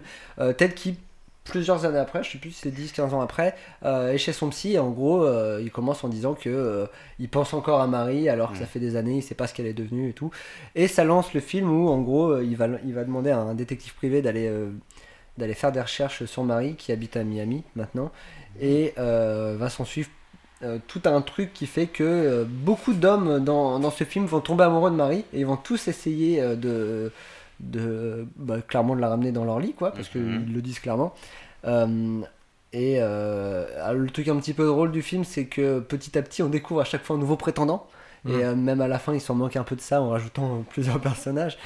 Et, euh, et donc, on a donc Ted qui est censé être un écrivain. Je sais pas pourquoi il précise parce qu'en fait, à aucun moment c'est important. Euh, on a également euh, donc euh, Pat qui est le personnage qui joue le- le- l'enquêteur. Qui donc lui va là-bas pour, euh, pour enquêter sur Marie et, euh, va tomber amoureux d'elle. Donc après, en revenant, il va dire à Ted Oh, mais en fait, euh, alors c'est là où ça devient problématique. Oh non, elle a plein de gosses, elle est grosse, elle est sur un fauteuil roulant, t'inquiète pas. Donc voilà, ça c'est un peu horrible. Et euh, on a qui d'autre? On a. comment il s'appelle? Je l'ai vu ce matin, j'ai déjà oublié. Stu ou Norm, enfin ils ont plusieurs noms parce qu'ils ont des alibis, qui est un architecte en béquille qui est. qui en fait n'est pas un architecte en béquille, qui est un livreur de pizza qui est tombé amoureux d'elle et donc euh, qui, qui a voulu se rapprocher d'elle. Et après, euh, spoiler, je vais pas dire les autres personnages. Ouais. Euh, et donc, euh, donc c'est un peu euh, plein de gros crevards qui, qui veulent. euh, Ouais, j'allais dire, ça fait un peu euh, gros stalker, là, harceleur. Exactement, c'est quand c'est même, là quoi. où ça peut être un, où c'est là où Un c'est peu un, moyen, un quoi. petit peu euh, dérangeant. Euh, après, là, bon, du coup, je vais un peu spoiler quand même le film pour donner mon avis. Euh, là où c'est. euh, Je pense que tu peux, il est assez vieux pour être spoilé. Là, là- où ça a moins mal vieilli que ce que je pensais, c'est que euh, dès le début, en fait, Ted, qui est Ben Stiller, euh, même si je disais que c'est pas forcément le personnage principal, ça l'est un peu parce que c'est le seul qui est sympathique. Très vite, en fait, vu, vu qu'il a vraiment ce rôle des comédies américaines où c'est. euh, bah, en fait, c'est le. J'allais dire le Pierre Richard, c'est un peu ça. C'est Mm. le mec, il va. S'il va y avoir une connerie, enfin, s'il va arriver quelque chose, ça va être sur lui. Donc, on commence tout de suite ou dès la première scène. Bah, euh, L'histoire il- du sperme, c'est lui, non? C'est ça, voilà, ça, ou, euh, bon, c'est c'est pas la scène- quoi. La, la braguette, c'est surtout ça, et, et c'est une bonne technique scénaristique d'ailleurs qui est souvent appelée euh, Save the Cat Mm. euh, dans les livres de, Mm. de scénario. C'est c'est que euh, dès la première scène où on voit euh, Ted, il, euh, il va défendre euh, le frère handicapé euh, mental de Marie. Qui, euh, qui se fait bully par des, par des quarterbacks qui sont joués par des mecs qui ont 40 ans, je crois. Et, en euh, fait, du coup, la gestion du handicap de son frère, est-ce que. Euh, Bah, hein Tu ça- Parce qu'à l'époque, c'était quand même moyen un peu là-dessus. C'était moyen, mais en fait, vu que le personnage qu'on suit, il est très sympa avec lui, Mm. bah, je trouve que c'est moins pire que ce que l'on pensait. Ouais, mais les autres, comment ils Bah, se les- moquent de lui Bah, en tout, fait, les autres se moquent de lui. euh, Enfin, surtout un, c'est Pat. Mais en fait, vu que c'est- c'est c'est de l'humour un peu particulier, c'est vu que c'est dit dans la bouche d'un mec qui est un connard, Hmm. euh, ça permet que- plus de définir le mec comme un connard que de se moquer directement de Ouais. frère. Parce qu'au final, le frère, euh, il a un côté hyper attachant. Par exemple, bah, quand la rencontre entre Marie et Ted, qui en fait se fait euh, très tard dans le film, moi j'avais oublié Mm. qu'ils se rencontrent peut-être à plus de la moitié du film. Ouais. Parce qu'avant ça, c'est les autres mecs qui essayent de, de, de la draguer. Et en fait, euh, bah, c'est, euh, il s'appelle Warren, donc le frère de Marie. Et euh, en fait, il, re- il reconnaît Ted au loin. Et alors qu'après, a fait comprendre euh, que lui, il a du mal à reconnaître les gens. Donc en fait, a- ils ont une sorte Mm. de, de relation assez particulière où c'est très attendrissant. Ouais. Puis il me semble que sur le côté euh, euh, stalking, tout ça, justement, le film condamne les, Ouais. les autres personnages qui ça. vraiment vont trop loin et Bah, tout. heureusement. Ouais, ouais. Non, c'est c'est C'est pas ça, des- et, euh, et du coup, c'est là où moi j'avais un peu oublié cette partie-là, et finalement, bah, le seul personnage qui est vraiment sympathique, c'est Ted. Notamment, bah, alors, il y a des moments où euh, où il y a euh, le. Comment dire, le. euh, J'ai oublié son nom. Celui qui a la moustache, qui est, qui est vraiment un connard. euh, l'inspecteur, pas l'inspecteur, mais le détective, pardon. Euh, il- quand il va revoir Ted, il lui dit Non, mais de toute façon, elle a plein de gamins. puis il lui dit Elle était comment quand elle était jeune? Parce que là, elle fait bien au moins 120 kilos et tout. Et, et tu vois que Ted, il est un peu dégoûté. Et, euh, parce que l'autre est en train de lui mentir. Mm. Mm. Et finalement, eh ben, il va quand même revoir euh, le, le détective et lui dire Bah écoute, euh, malgré tout ce que tu m'as dit, j'ai quand même envie de, de l'appeler parce que j'ai envie de savoir ce qu'elle. Ah, et quand tout. même. Ah oui, oui, en fait, et du coup, c'est très rapidement. Du coup, Oui, c'est pas parce qu'il a trouvé que l'autre il avait menti ou un truc comme ça. c'est- il Justement, veut en fait, vraiment il- la voir en fait quand même. quoi qu'il arrive, il décide quand même d'aller la voir alors que. Alors que Alors l'autre- qu'il pense qu'elle a fait 120 ouais, kilos Ouais, avec des coup, enfants et euh, tout ça. Du coup, c'est, c'est, c'est- ça a mieux vieilli. Après, il y a d'autres petits éléments qui sont des trucs qu'on ferait plus maintenant. Euh, c'est, euh, enfin, c'est dans les phrases, hein. par exemple, bah, euh, il y a tout un truc où, où euh, en gros, euh, t'as son pote euh, et son psy qui lui faut comprendre que s'il a pas de meuf, c'est parce qu'il est, je cite, PD. Donc, c'est genre. il y a son pote qui Oh fait Ah ok. bah non, mais de toute façon, si t'es PD, on l'aurait su. Enfin voilà, c'est vraiment les trucs des années 90 où euh, si t'as pas de copine, c'est que t'es homosexuel. Alors que, bah, Quel est le rapport? C'est fou quoi. Et, euh, et il utilise vraiment le mot, euh, je cite, PD, plusieurs Mhm. fois. Sinon, en fait, tous les PD ne sont pas célibataires non plus. Hein, Exactement. euh, du coup. Ouais, ça, c'est. Vraiment la- le côté. euh, Et c'est très ordinaire à l'époque en fait. ouais, c'est ça.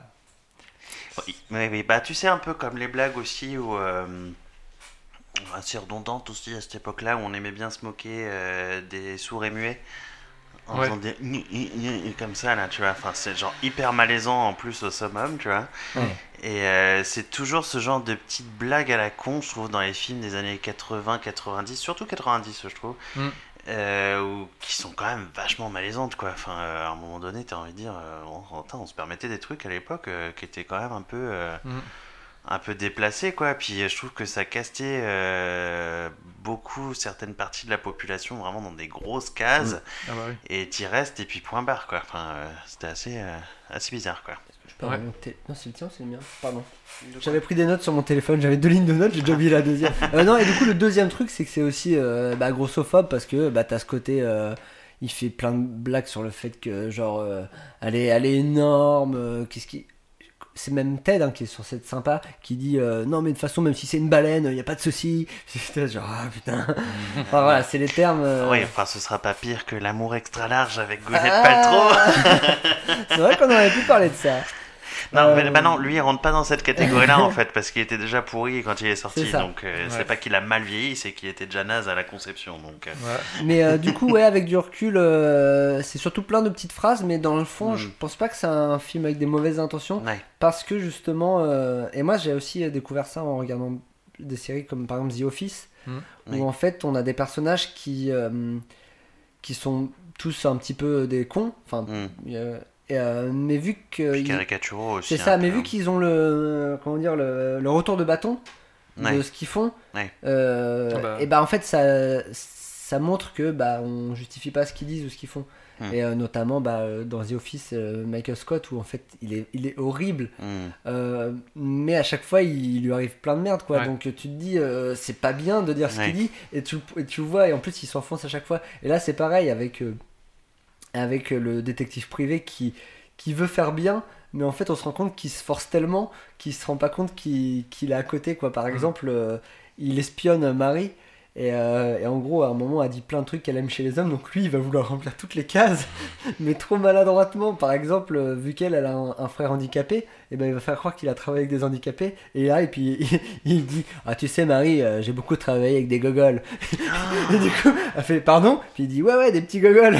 Ah, putain mais en fait, le truc, c'est que moi, ça me fait rire parce que euh, dans le film, elle lui dit, elle lui, elle lui dit clairement, mais vache. ça se, fait, ça se fait pas de dire ça. Et puis il fait, ouais, je sais que ça se fait pas, mais Bah, sais, le moi j'ai un grand cœur. Non, mais en fait, il comprend mal, il comprend mal.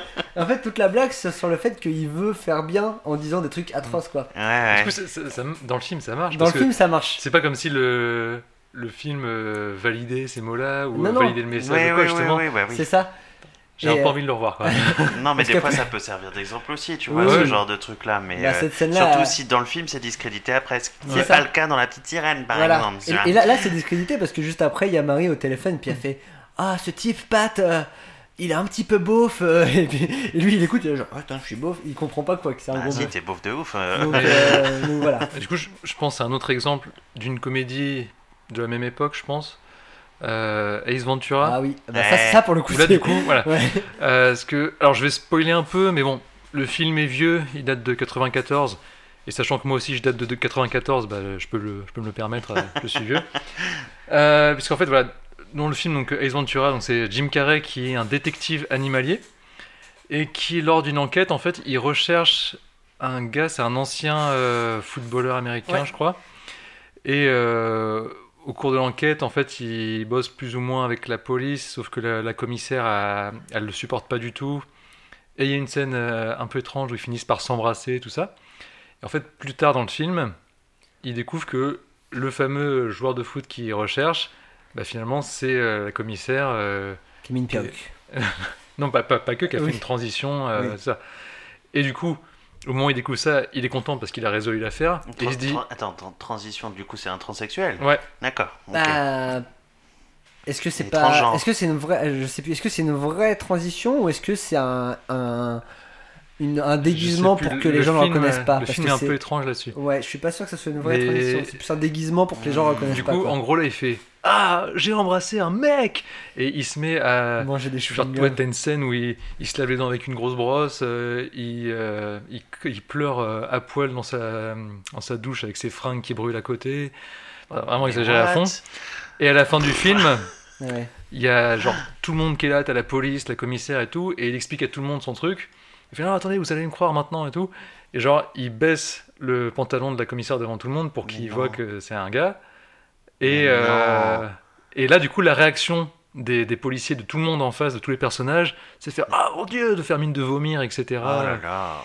Et là, tu te dis, là, au niveau du message du film, c'est beaucoup plus euh, border, quoi. Et la blague, c'est qu'il a caché ses couilles derrière ses fesses. Voilà, C'est ça, hein. c'est un, Ouais. un tucking euh, mal euh, exécuté. Super, c'est génial. Ouais, du coup, ouais, ça a vachement plus. euh, Ouais. J'aurais peut-être dû choisir celui-là. Tu sais que du coup, ça me rappelle un peu. euh, j'ai, euh, Il y a Ali McBeal qui repasse à la télé là en ce moment. ah ouais? Euh, si c'est la série avec l'avocate là, Ouais. qui était euh, fin des années 90, je crois, ou un truc comme ça. Enfin, en ce moment, au moins l'année dernière, en tout cas, ça repassait à la télé, et puis j'étais tombé dessus par hasard, tu vois. Puis bah, du coup, je me dis, bon, vas-y, euh, je vais jeter un œil à l'épisode, j'ai pas vu ça depuis 40 ans, du coup. Et, euh, et donc, ça parlait justement d'un transgenre, donc euh, un homme qui fait sa transition pour devenir une femme. Donc dans le New York des années 90, euh, qui a pas de thune du tout, donc du coup il fait de la prostitution pour subvenir bah, ses besoins, quoi, et puis euh, vivre tout simplement. Et, euh, et en fait, euh, je, je me rappelais plus, je me rappelle pas vraiment de, des tenants et des aboutissants, mais en gros, du coup il s'est fait arrêter, enfin elle s'est fait arrêter vu que c'est une, une femme du coup. Elle s'est fait arrêter, puis elle se fait défendre par Ali McBeal. Hmm. Et Ali McBeal, elle est en mode genre, euh, moi je défends pas un homme qui se transforme en femme parce que je comprends pas, donc euh, du coup je sais pas comment défendre, euh, nanana. Donc au final, elle défend quand même, et euh, c'est au cours d'une soirée euh, d'échange, euh, parce qu'elle a invité euh, la transgenre du coup euh, chez elle, donc autour d'un verre de vin avec un jeu de société et tout, et c'est là où elle a En fait. fait, c'est des vrais humains. Mais en fait, c'est une femme. Ah. Oh là là, tu vois. ah ouais. Et, euh, et en fait, du coup, euh, le- moi c'est là où j'ai halluciné encore plus, c'est le truc qu'elle utilise pour plaider pour que la transgenre puisse ne pas aller en prison, tu vois, c'est de plaider euh, la... J'ai un rire très très jaune, hein, euh, la maladie mentale. Ah putain. Ah ouais, d'accord. Voilà. C'est, bah, en gros, Ah elle peut pas s'empêcher euh, ni d'être prostituée, euh, ni de d'être en femme parce que c'est une maladie mentale et comme ça, euh, si on plaide la maladie mentale, tu iras pas en prison? Mais pardon, mais quoi Ah. Mais non quoi, enfin il y a rien qui va, mais de tout l'épisode, tu vois. Et alors, euh, ce qui me fait bizarre, c'est que du coup, la pote avec qui je regardais, elle, elle avait pas plus réagi que ça, tu vois, sur le coup. Ouais. Et, euh, et je lui ai fait, bah attends, quand même, si, quoi. Enfin, c'est hyper choquant, tu vois. Enfin, on, on parle pas du tout de maladie mentale. Enfin, euh, c'en est pas une. Enfin, euh, voilà. Puis l'autre qui est en mode, Ah, moi je défends pas ça, je comprends pas. Enfin, il y a rien qui va, tu vois, dans l'histoire. Et euh, bon, ma pote, au final, a fini par dire, genre, oui, ça, j'avoue. Et tout. Et là, je me dis, tu vois, ce truc-là, enfin, tu sais, tous ces machins-là, c'est quand même. euh, heureusement qu'en 20 ans, ça a quand même grave évolué, quand même, quoi. Bah ouais. Parce que putain, mais plaider la maladie mentale, mais genre, mais tu fous ça dans une série aujourd'hui, mais on te dit non, Non, ça, quoi. ça. Ouais, Ouais, bah, au début, je pensais justement que, avant qu'il y ait le coup de la maladie mentale, je pensais que justement c'était une façon pas trop bête de, de choper le public en disant bah, au début, Ali McBeal réagit de façon fermée, tout ça, et finalement à comprendre petit à Bah, petit. à la limite, la scène en- la plus intelligente, c'est quand elles se font un échange euh, cœur à cœur, tu vois, avec le verre de pinard et le jeu de société. justement, voilà, où elles ont une vraie conversation et du coup Ali McBeal, comp- Ali McBeal comprend que euh, bah, la personne qu'elle a en face d'elle c'est une Mm. femme et pas un homme. C'était peut-être la scène limite la plus intelligente du truc, même si c'est Bah pas ouais. super bien amené. Coup, après, euh, foireux, mais plaider la maladie mentale, enfin, genre que du coup en, en réponse à cette soirée, elle se dit Hmm, la maladie mentale c'est la meilleure solution. Pardon, Ouais, c'est pas possible quoi, c'est impossible. Bah, Du coup, ce que tu viens de me raconter sur Ace Ventura, je trouve que ça mais fait attends, trop mais justement, j'avais oublié, mais en fait, dans Ace Ventura, dans son enquête, il va dans un hôpital psychiatrique Parce que, Putain. du coup, le fameux joueur de football a d'abord été à l'hôpital psychiatrique avant d'être porté disparu. Putain, et du coup, bah, ça rentre là-dedans. Et justement, il y a aussi une autre scène, un peu, voilà, où euh, pour pouvoir entrer à l'hôpital, il se fait passer pour un fou, avec des grosses guillemets, en Mhm. allant de façon très caricaturale à la Jim Mhm. Carrey, euh, avec un tutu en se cognant la tête partout, tout ça. D'accord. Donc voilà. Ventura. Euh, alors, sinon, moi j'avais pensé tout de suite à un film quand on a parlé du thème, mais pareil, j'ai revu le début aujourd'hui. En fait, c'est, je m'étais imaginé un truc pire que ça, même s'il y a quand même des choses. euh, on, va, on va revenir là-dessus. Mm. C'est le film Night and Day. de Ah oui. James Mangold, je crois, en 2010, Avec Tom Qui- Cruise et Cameron Diaz aussi. Ouais. C'est décidément. un épisode spécial Cameron Diaz, on lui dit bonjour. Euh, C'était la voix d'Ariel dans la tienne. non, non, c'est pas. et euh, alors, Night and Day qui s'appelle en français Night and Day, mais sans le K, à Night, Oui, genre nuit et jour. ouais, pour pas qu'on prononce lieu de Knight and chevalier Day. et nuit. Et jour. Attends, attends. Attends, parce que en, la version originale, c'est Knight comme un chevalier. Ouais, Ouais, pour qu'il y ait un jeu de mots avec la nuit. avec le Ouais. Et en français, c'est night, nuit. euh. Putain, mais- Voilà. Bah sinon, on va le prononcer comme Knacky. donc, Et du coup, bah, c'est l'histoire de Tom Cruise qui est, euh, qui est agent secret trop fort et puis euh, qui rencontre Cameron Diaz et ils sont en aventure et puis euh, ils tombent amoureux, tout ça. Ouais. Mais putain, l'in- l'intro, euh, ça m'avait un peu, un peu surprendre. J'avais maté ça avec euh, Angelica que j'embrasse. On était un peu choqués parce que l'intro, c'est genre il est à l'aéroport et tu vois qu'il est un peu louche. Genre il reste au magasin de souvenirs, il a ses lunettes de soleil, puis il mate un peu les meufs comme ça, et puis d'un coup il voit Cameron Diaz. Du coup, il fonce dedans pour qu'elle fasse tomber de ses valises en mode Oh, Il excusez-moi. fait un tour de magie. Limite. non, mais il lui sort des petites punchlines pour la séduire. Excusez-moi, mais c'est ma carte de visite. Bah ouais. Et euh, ils se retrouvent dans le même avion et ils discutent tout ça. Et il y avait un côté un peu où euh, il y a un côté un peu euh, Forceur? un peu forceur, Ouais. mais qui est euh, que Cameron Diaz prend très bien puisqu'elle tombe sous le charme euh, direct. Ah. Alors qu'en fait tu te dis, euh, c'est- enfin il y a un petit côté où si euh, le personnage c'était pas Tom Cruise qui est beau gosse et tout. Ça pourrait partir rapidement en code euh, Angela euh, dans les Ah, bars. mais, euh. alors, mais parlons- parlons-en de ouf. on est, cla- on est d'accord, je pense, tous les trois là-dessus, que la plupart des films de l'existence où t'as un espèce de vieux pervers là qui court après une meuf comme ça et qui est accepté juste parce qu'il est beau gosse, tu mets un moche à la place, tout Non, de suite oui. ça va être hashtag MeToo et compagnie, oui. tu vois. Ah, Là, ouais. ça- et on nous fait quand même passer des trucs qui sont horribles, tu vois, on nous fout ça dans la tronche euh, comme une oie qui se fait gaver, tu vois, et tout, euh, depuis des décennies de films, juste parce que le mec est beau, donc tu dois être heureuse, parce que généralement ça s'applique quand même pour des femmes, tu vois, tu dois être heureuse en fait Mm. de subir ça, hein, clairement, parce que tu le subis, parce que c'est un homme beau qui a de l'intérêt pour toi, du coup. Et, dans, dans ce film, il y a un truc en plus qui revient. Alors, c'est vraiment une, une fainéantise scénaristique euh, qui revient au moins 4-5 fois dans le film. C'est que du coup, ils ont un problème d'avion, ça s'écrase, c'est l'aventure, tout ça. Et euh, il lui fait. euh, je sais plus s'il lui fait boire. non, il lui fait boire un truc pour qu'elle s'endorme, Hmm, qu'elle se réveille plus tard. Et il y a plusieurs fois dans le film où il y a des scènes d'action où tu es en mode, mais comment ça va finir? En fait, tu le sauras jamais, puisqu'il décide d'endormir la meuf à côté, et du coup, elle se réveille plus tard en mode, ah, qu'est-ce qui s'est passé? Et du coup, il y a une fameuse fois où il- elle l'endort comme ça. Euh, alors, pareil, ça paraît que ça a très mal vieilli, le coup de faire boire quelque chose à une meuf pour qu'elle s'endorme. Oui. Ah oui, oui. Et euh, elle se réveille sur une plage paradisiaque en bikini.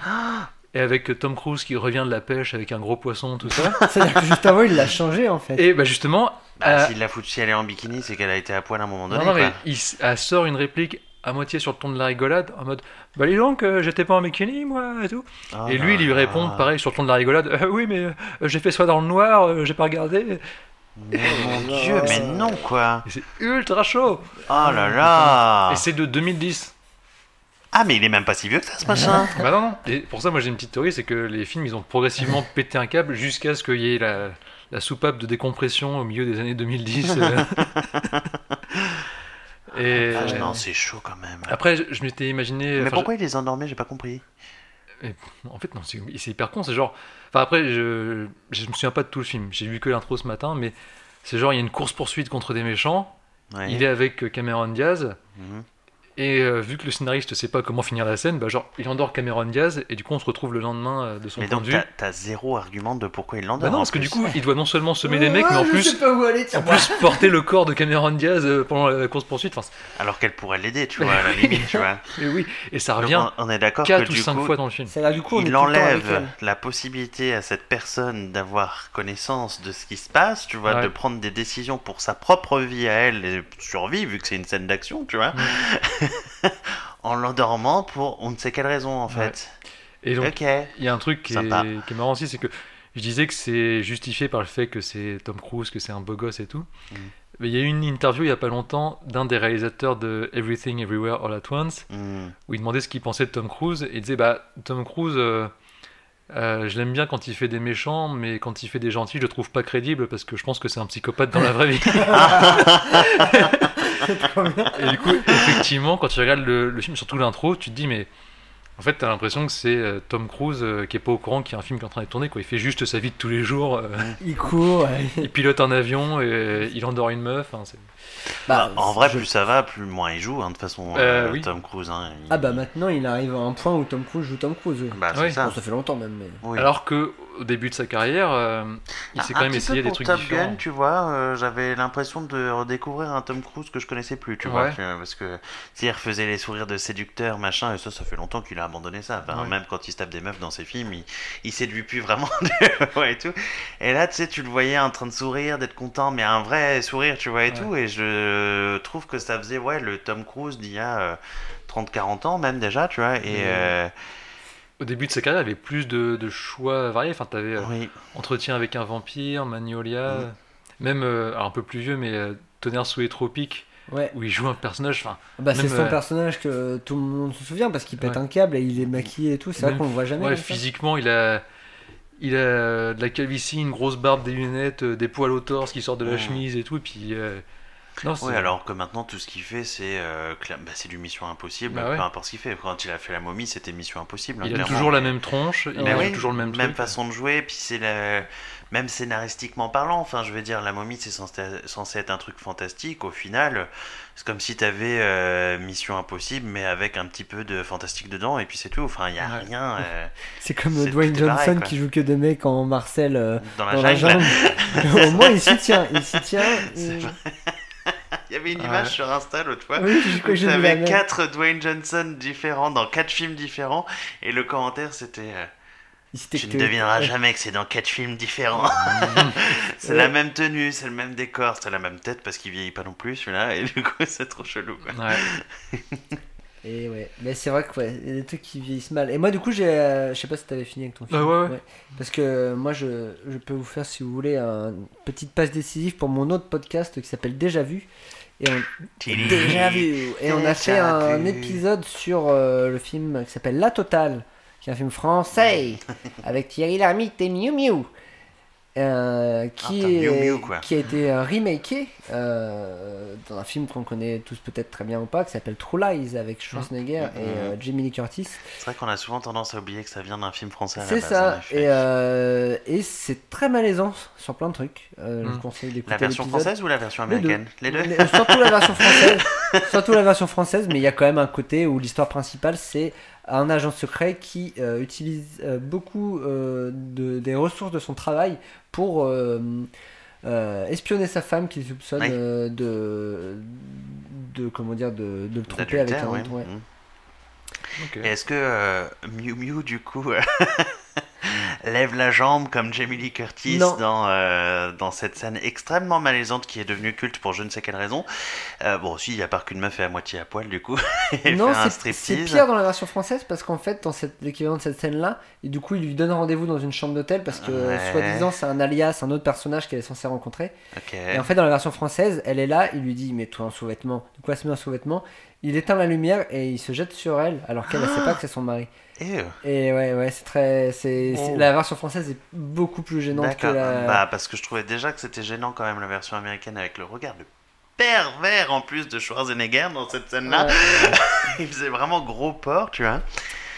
Et ouais, ouais, non, Ouais, c'est pire. La version française Par est contre, pire. en parlant de Jamie Lee Curtis, moi j'étais trop content de la retrouver dans euh, Everything, euh, Everywhere, All All, at at Once. Ouais. Elle était On- trop bien dedans. Je pense qu'on peut passer aux recommandations du coup, parce que Ah, yes. ça fait déjà plusieurs fois qu'on tease euh, ce film-là. Ah, euh. bah. Du coup, Maxime, t'as eu le temps de le voir euh, en Non, Ah Je voulais y aller hier. Et j'ai pas eu le temps. Bah, du Ah. coup, euh, depuis la dernière fois, moi je Vous l'ai pouvez spoiler vu. si vous voulez. Bah, non, on va pas spoiler quand Non, même. Mais on va pas euh, spoiler, on va juste donner spoiler. notre avis, mais sans spoiler. ouais, bah, effectivement, je pense que ça va être un des, des meilleurs films de l'année. Il y a quand même de oui, bonnes ouais, chances. ouais, à mon avis, oui. C'est ultra rafraîchissant Mm. euh, euh, visuellement, au niveau des thématiques, de l'humour et tout. Ouais, Et même du coup, donc c'est un film qui traite euh, le du. casting est parfait Ouais. aussi. Parfait. C'est un film qui traite du multivers. Ouais. Mais par rapport au Marvel qui traite aussi de, de ce thème-là, C'est très différent. ouais, c'est pas juste pour faire des blagues, vraiment il développe Mm, les mm. trucs. Et même quand il nous montre des personnages d'autres univers, souvent ça commence par une blague, Ouais. Et finalement il développe, et puis tu t'attaches à Ouais, eux à la fin. tout Non, ça. non, ouais, carrément. Alors moi, moi j'ai vu que le début, mais euh, de ce que j'ai vu, euh, du coup scénaristiquement, en fait, ce qui est intéressant, c'est que c'est il y a un fond, enfin le comment dire, toujours le, la différence entre le fond et la forme. Mm. Dans la forme, c'est un film sur le multivers, Mm. mais dans le fond, c'est aussi un, une réflexion sur euh, qu'est-ce que c'est de faire des choix dans la vie et de Il y a ça et, euh, la place de l'amour aussi que tu accordes à la ça, vie. ouais, ouais. c'est ça, parce que c'est vraiment un film de Mm. famille, parce Ouais. qu'il y a vraiment, c'est une famille. euh, Ah, la famille est totalement bah, au cœur du film, la- ouais, ouais, bah, clairement. Mm. du coup, je sais que la fille, en fait, qui au début on dirait pas, mais elle a un, elle a un rôle très très très important dans le film. Et puis, je vous, en- je vous l'avais un peu teasé, le mari, il est génial. Ah oui. oui. Il est, gé- mais je trouve que. Et bah du coup, j'ai l'impression qu'il est enfin en train de se faire un peu euh, reconnaître de nouveau, tu vois, pour, euh, Mm. pour Ouais. son talent, parce que je viens d'apprendre qu'il allait être dans la saison 2 de Loki. Oh. Aussi. Ouais. Bien. Oh là là. Mais, mais moi, ce- moi, dès que je l'ai. Enfin, je. ça je- peut lui faire un bon petit comeback, tu vois, ça Mais peut alors- être cool, quoi. Le truc, c'est qu'il a été cascadeur pendant très longtemps. Ouais, Ouais. Et euh, donc finalement, il, a, il était pas très éloigné, hein, ouais je mais pense. c'est un vrai euh, comeback devant l'écran, ouais, tu vois, en tant qu'acteur et tout. Euh, J'ai vu une photo où il, il pose avec euh, Indiana Jones euh, Il y, a, récemment. il y a des rumeurs comme quoi il reviendrait, ouais. Bah, est-ce qu'il y a le tournage de Indiana Jones 5 euh, Je sais pas s'il est terminé ou quoi, mais c'était cette année en gros. Par contre, Harrison Ford, il arrête jamais, quoi. Ah, c'est le dernier, apparemment. Et pourtant, euh, Il a quel âge, lui? Il a 80 balais au moins, non? C'est possible. Et pourtant, t'as l'impression qu'à chaque fois, il- ça le fait chier de jouer dans les films. Ouais. Moi, ça, je crois que c'est juste sa resting Ah, face. Hein. Il a une tête en mode j'ai somme de tout, j'en ai marre, quoi. Apparemment, mais, euh, Harrison Ford, il y a un côté 80, où, euh, 80 Waouh. où effectivement, il joue le mec euh, que ça le fait chier de tout, mais apparemment, il est très drôle dans la vie très sympa. Oui, et timide, vachement timide. Ouais. J'avais vu euh, une vidéo la dernière fois où c'était euh, un tournage euh, bah, du dernier, je crois, Indiana Jones qui, qui l'avait fait là. Donc c'est pas si vieux que ça, hein, celui-là, normalement. Ça fait bien 10-15 ans maintenant. Euh, une petite dizaine d'années, ouais, je crois. Et euh, du coup, c'était le jour de son anniversaire et ils avaient Mhm. fait un, un gâteau et tout. Et euh, bah, du coup, c'était en mode souffle tes bougies et fais ton discours, quoi. Et, et en fait, il, limite, il, il avait fait demi-tour dès qu'il avait vu le gâteau, tu vois, en mode genre, non, mais moi, ça m'impressionne trop, de faire des discours et tout. Et ouais, il a ce côté-là un peu. Je pense qu'il est quand même resté vachement simple, en fait, tu vois, cet acteur-là, par rapport au succès qu'il a eu. euh, C'est clair que c'était une star énorme. il n'a mais- pas pris une grosse tête de ouf, alors que pourtant Harrison Ford, on le voyait genre, euh, enfin dans les plus gros Mm. euh, Mm. trucs de cinéma, limite, euh, enfin c'est lui quoi, enfin Indiana Jones, euh, Star Wars, euh, Blade Runner. Blade Runner. bah Bah, oui, Blade Runner, c'est ce que je regardais. plein euh, d'autres encore, tu vois, enfin. euh, J'avais cru comprendre que pour ses anciens rôles iconiques, il avait décidé bah, de, plus, de, de les laisser derrière. Donc en Mm. fait, c'est un peu du spoil, parce Mm. qu'il l'a clairement dit, mais en, en gros, euh, puis c'est du spoil pour les films qu'il a fait, mais euh, Star Wars, il est revenu en disant Bah je reviens, mais euh, vous me tuez. Mm. Du coup, ils l'ont tué. Blade Runner, il a dit Je reviens, mais du coup, c'est le dernier. Mm. Je sais même plus s'il meurt dans, dans la suite. Il y a moyen, je mais crois me je suis même plus. pas sûr. Ah Non, En vrai, je je crois crois même que pas. si, hein, quand même. Bah, Je crois même ça pas. se termine avec euh, Ah, il y a de la neige, Ryan Gosling dans la la neige, qui neige. chie un peu, mais je crois que Enfin, ouais. euh, S'il meurt pas, il est en... je il est me pas- souviens qu'il est en très mauvaise condition quand même, parce que euh, ils prennent cher un peu tous ça. les deux. euh, Mm. Et Indiana Jones, là, donc il va revenir. Je pense qu'il va soit crever, soit euh, Passer le off-screen, tu sais.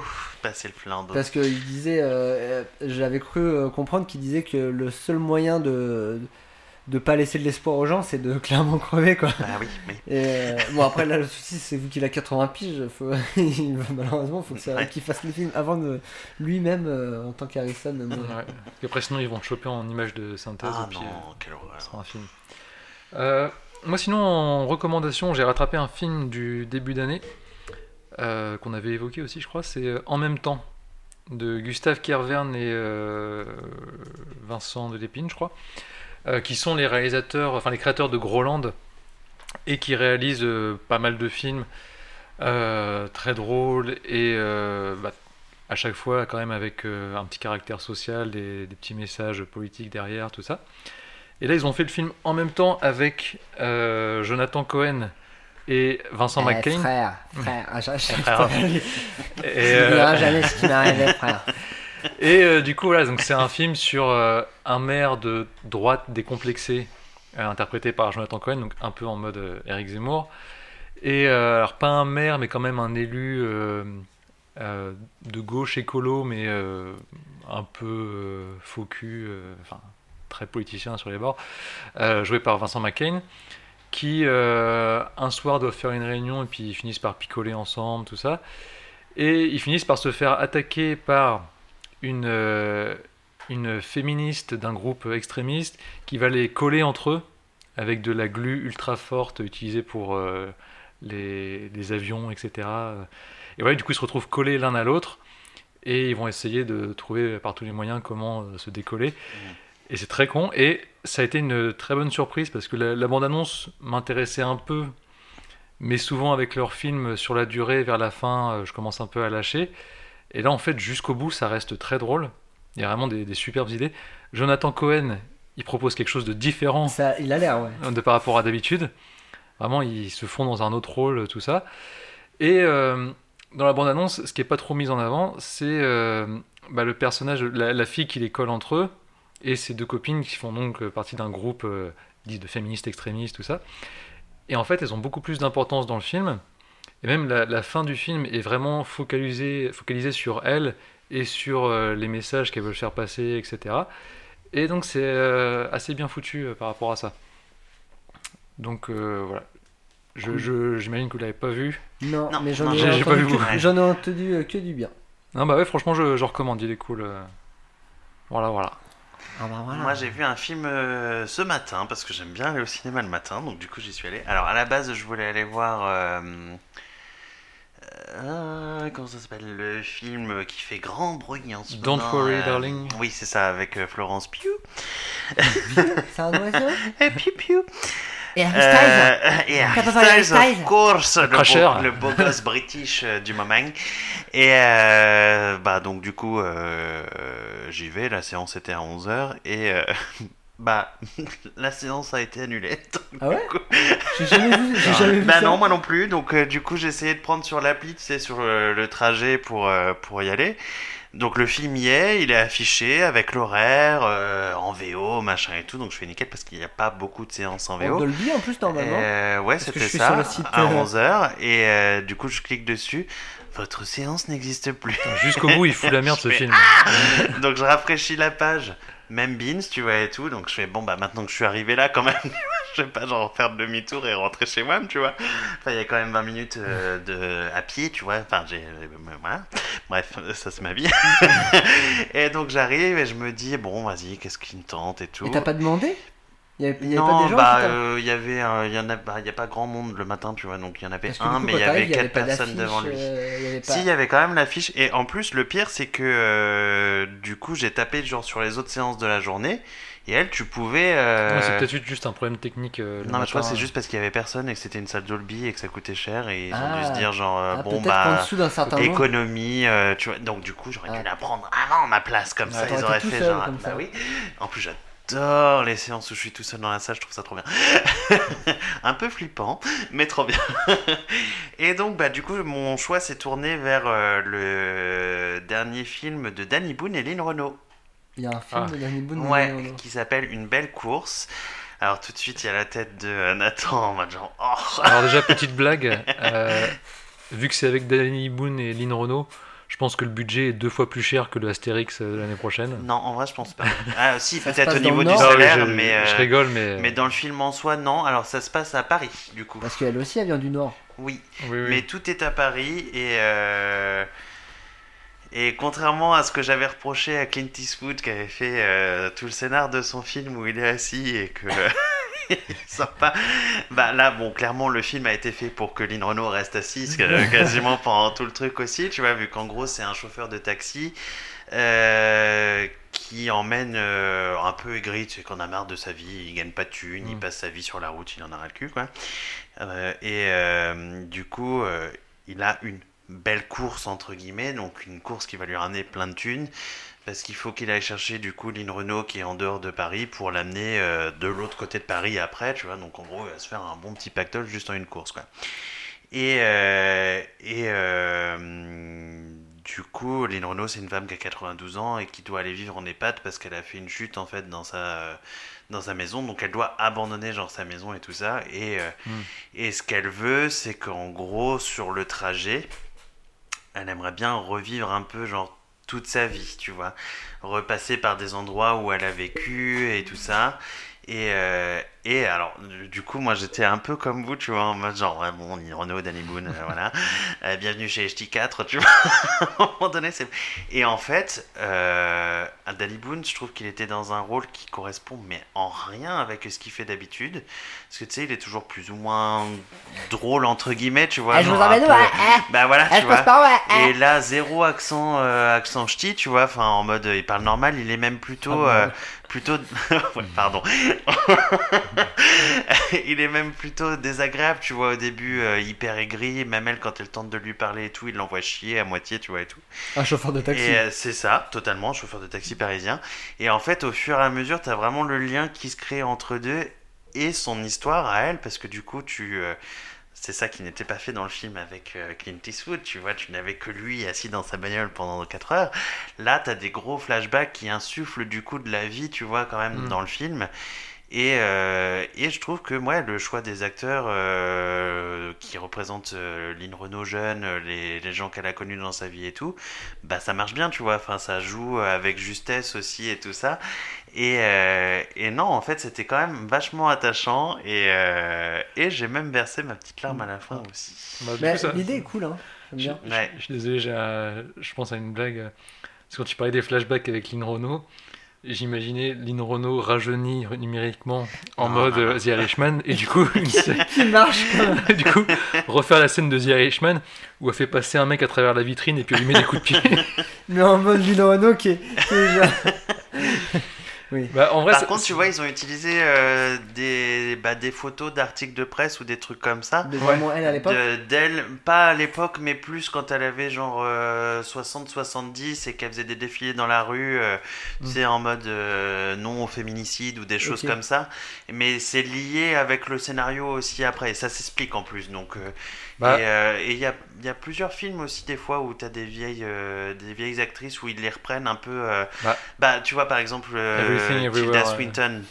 Ouais, bah, Everything Everywhere Ouais. All at Once, tu vois, il y a des extraits du coup où elle est dans les, festivals, tapis rouge, machin Mm. et tout. Mais même euh, Tilda Swinton, dans son film euh, sur le génie, là, 3000 ans euh, À t'attendre, un truc comme ça, euh, du coup, t'as pas mal de trucs aussi euh, sur sa vraie vie, je crois, Ouais. dedans. C'était sympa aussi comme film. Ouais. Bah, du coup, ton explication me donne un peu plus envie que la bande-annonce. Bah, ça transparaît pas du tout dans la bande-annonce, Ouais. mais pas du tout. Et, euh, et en fait, j'y suis allé parce que euh, quelqu'un me l'avait recommandé, Mhm. parce qu'elle l'avait vu en avant-première et tout. Et, euh, et du coup, bah, vu que là, j'avais pas de, de possibilité de film.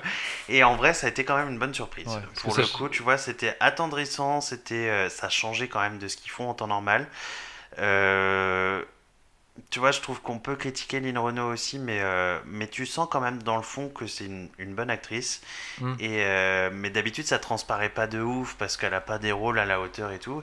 Et, euh, et là, c'était pas mal, tu vois. Enfin, t'avais Ouais. quand même des trucs où. euh, où tu sais, c'était la petite vieille devant les plaques euh, de commémoration euh, des juifs assassinés dans Mm. telle ou telle maison, des choses comme ça, où ça rendait. C'était ouais, c'était émouvant quand même, tu vois. Mm. Il, était, euh, il était pas mal ce film-là, tu Ouais. vois, sur le coup. Et puis je trouve que c'est bien inscrit dans, bah, dans l'histoire de France aussi par la même occasion, tu vois. Donc, Hmm.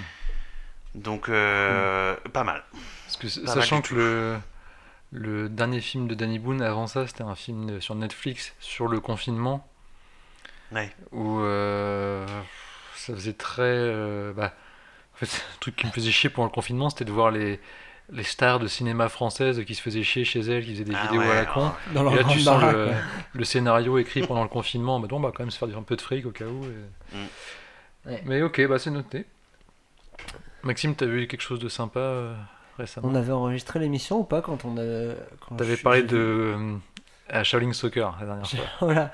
Et non, mais entre temps, j'ai vu Le Visiteur du Futur. Ah bah oui. On en, on en a parlé euh, en privé. euh, bah, c'est cool.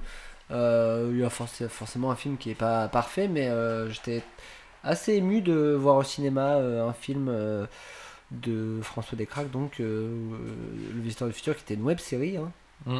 Moi, j'avais découvert au tout début, hein, dans la, dès la première saison à l'époque. Et, euh, et même si je suis pas non plus un fan hardcore, euh, genre, euh, euh, comment dire, la dernière saison, j'avais pas trop aimé tout ça. euh, là, revoir, revoir euh, une petite équipe euh, qui, euh, qui est au cinéma, j'ai trouvé ça très cool.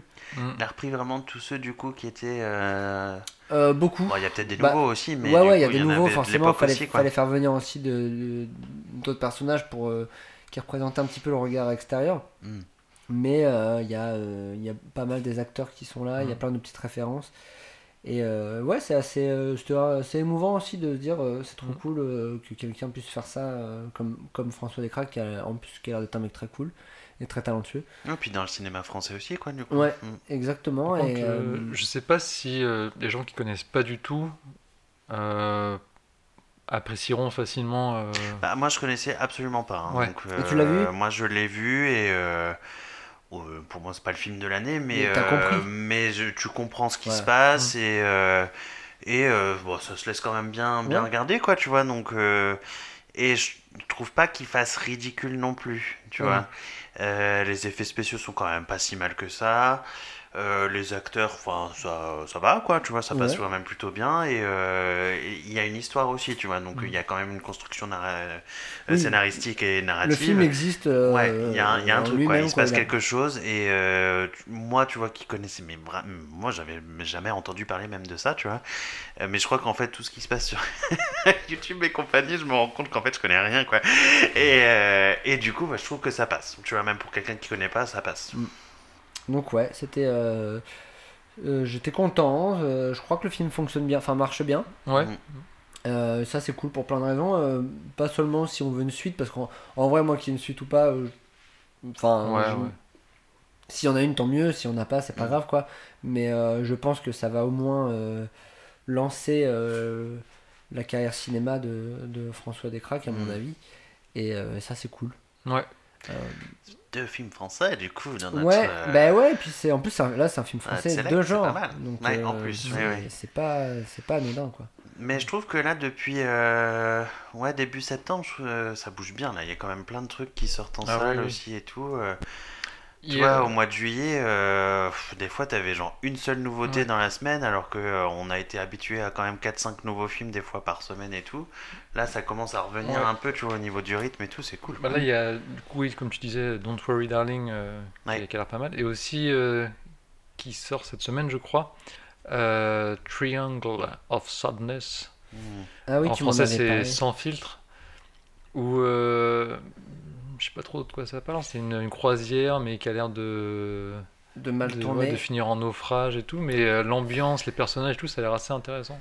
Ça a l'air d'être très anti-riche. Ouais, bah, c'est le Non. réalisateur de The Square. Et The Square, je l'ai pas vu, mais il me semble que c'était quand même une critique par rapport au, au monde de l'art, etc. euh, un peu social et tout, donc euh, à voir. Mais oui, effectivement, euh, ils ont bien rattrapé le coup au niveau cinéma à la fin Bah, de puis l'été. du coup, euh. t'as l'impression qu'il n'y a pas que des films de super-héros, quoi. Ouais, ah oui. Parce qu'à un moment, il y avait que ça. Qui Surtout si Black. Panther ne sort pas au cinéma. Non, mais je trouve ça cool parce que ouais, t'as l'impression que ça rediversifie un petit peu aussi, qu'on a de nouveau un peu du choix et puis euh, Ouais, ouais. ça se relance, quoi, tu vois. C'est quand même. euh, Mm. Ça fait du bien. Euh, Bah, je- du... Non, du coup, on a ca- carrément eu trois recommandations françaises. Parce qu'il y avait en même temps Ah bah ouais. une belle course. Ah, bah oui, ton film est français aussi, bah oui, tu bah, vois, trois films français cette semaine. Et bah, Cocorico, Cocorico. ouais. Bah, voilà. La France Je pense qu'on peut se lâcher sur un cocorico. Euh, Ah, je croyais qu'il fallait le dire en cœur. Ah oui, moi aussi. Non, non, vous inquiétez pas, je, Un, deux. je vous mets pas la pression. Merci Aurélien. d'être Nous, on l'a fait moi. au moins. Euh, pour la prochaine fois, peut-être qu'on pourrait faire un, un petit thème en rapport avec Halloween. euh, Grave. Halloween. Oh. avec pourquoi pas une invitée. Je l'ai pas encore prévenu, du coup. euh, On va dépêcher d'envoyer un message. Oui. Ah oui, censure-moi. La dernière fois, j'ai adoré être censuré. Je veux des petits bruits. Ok. Je peux dire un truc atroce pour être censuré Vas-y. Oui. Euh, Votez. Oh, la c'est vache, quelle horreur. J'ai eu du Ah, mal à le sortir. Non, je pense qu'il faut arrêter. On, on coupe les micros. Allez. Ah, je suis en train de vomir. Bon, allez, au revoir. À la prochaine. Bisous.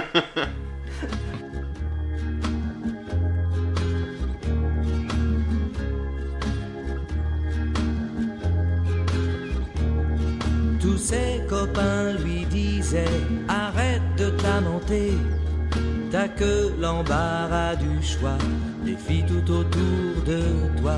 Il lui avait aussi présenté Tiffany et Indigo, mais il ne vit que pour Marie, il a dans la peau Marie. Son cœur ne bat que pour Marie.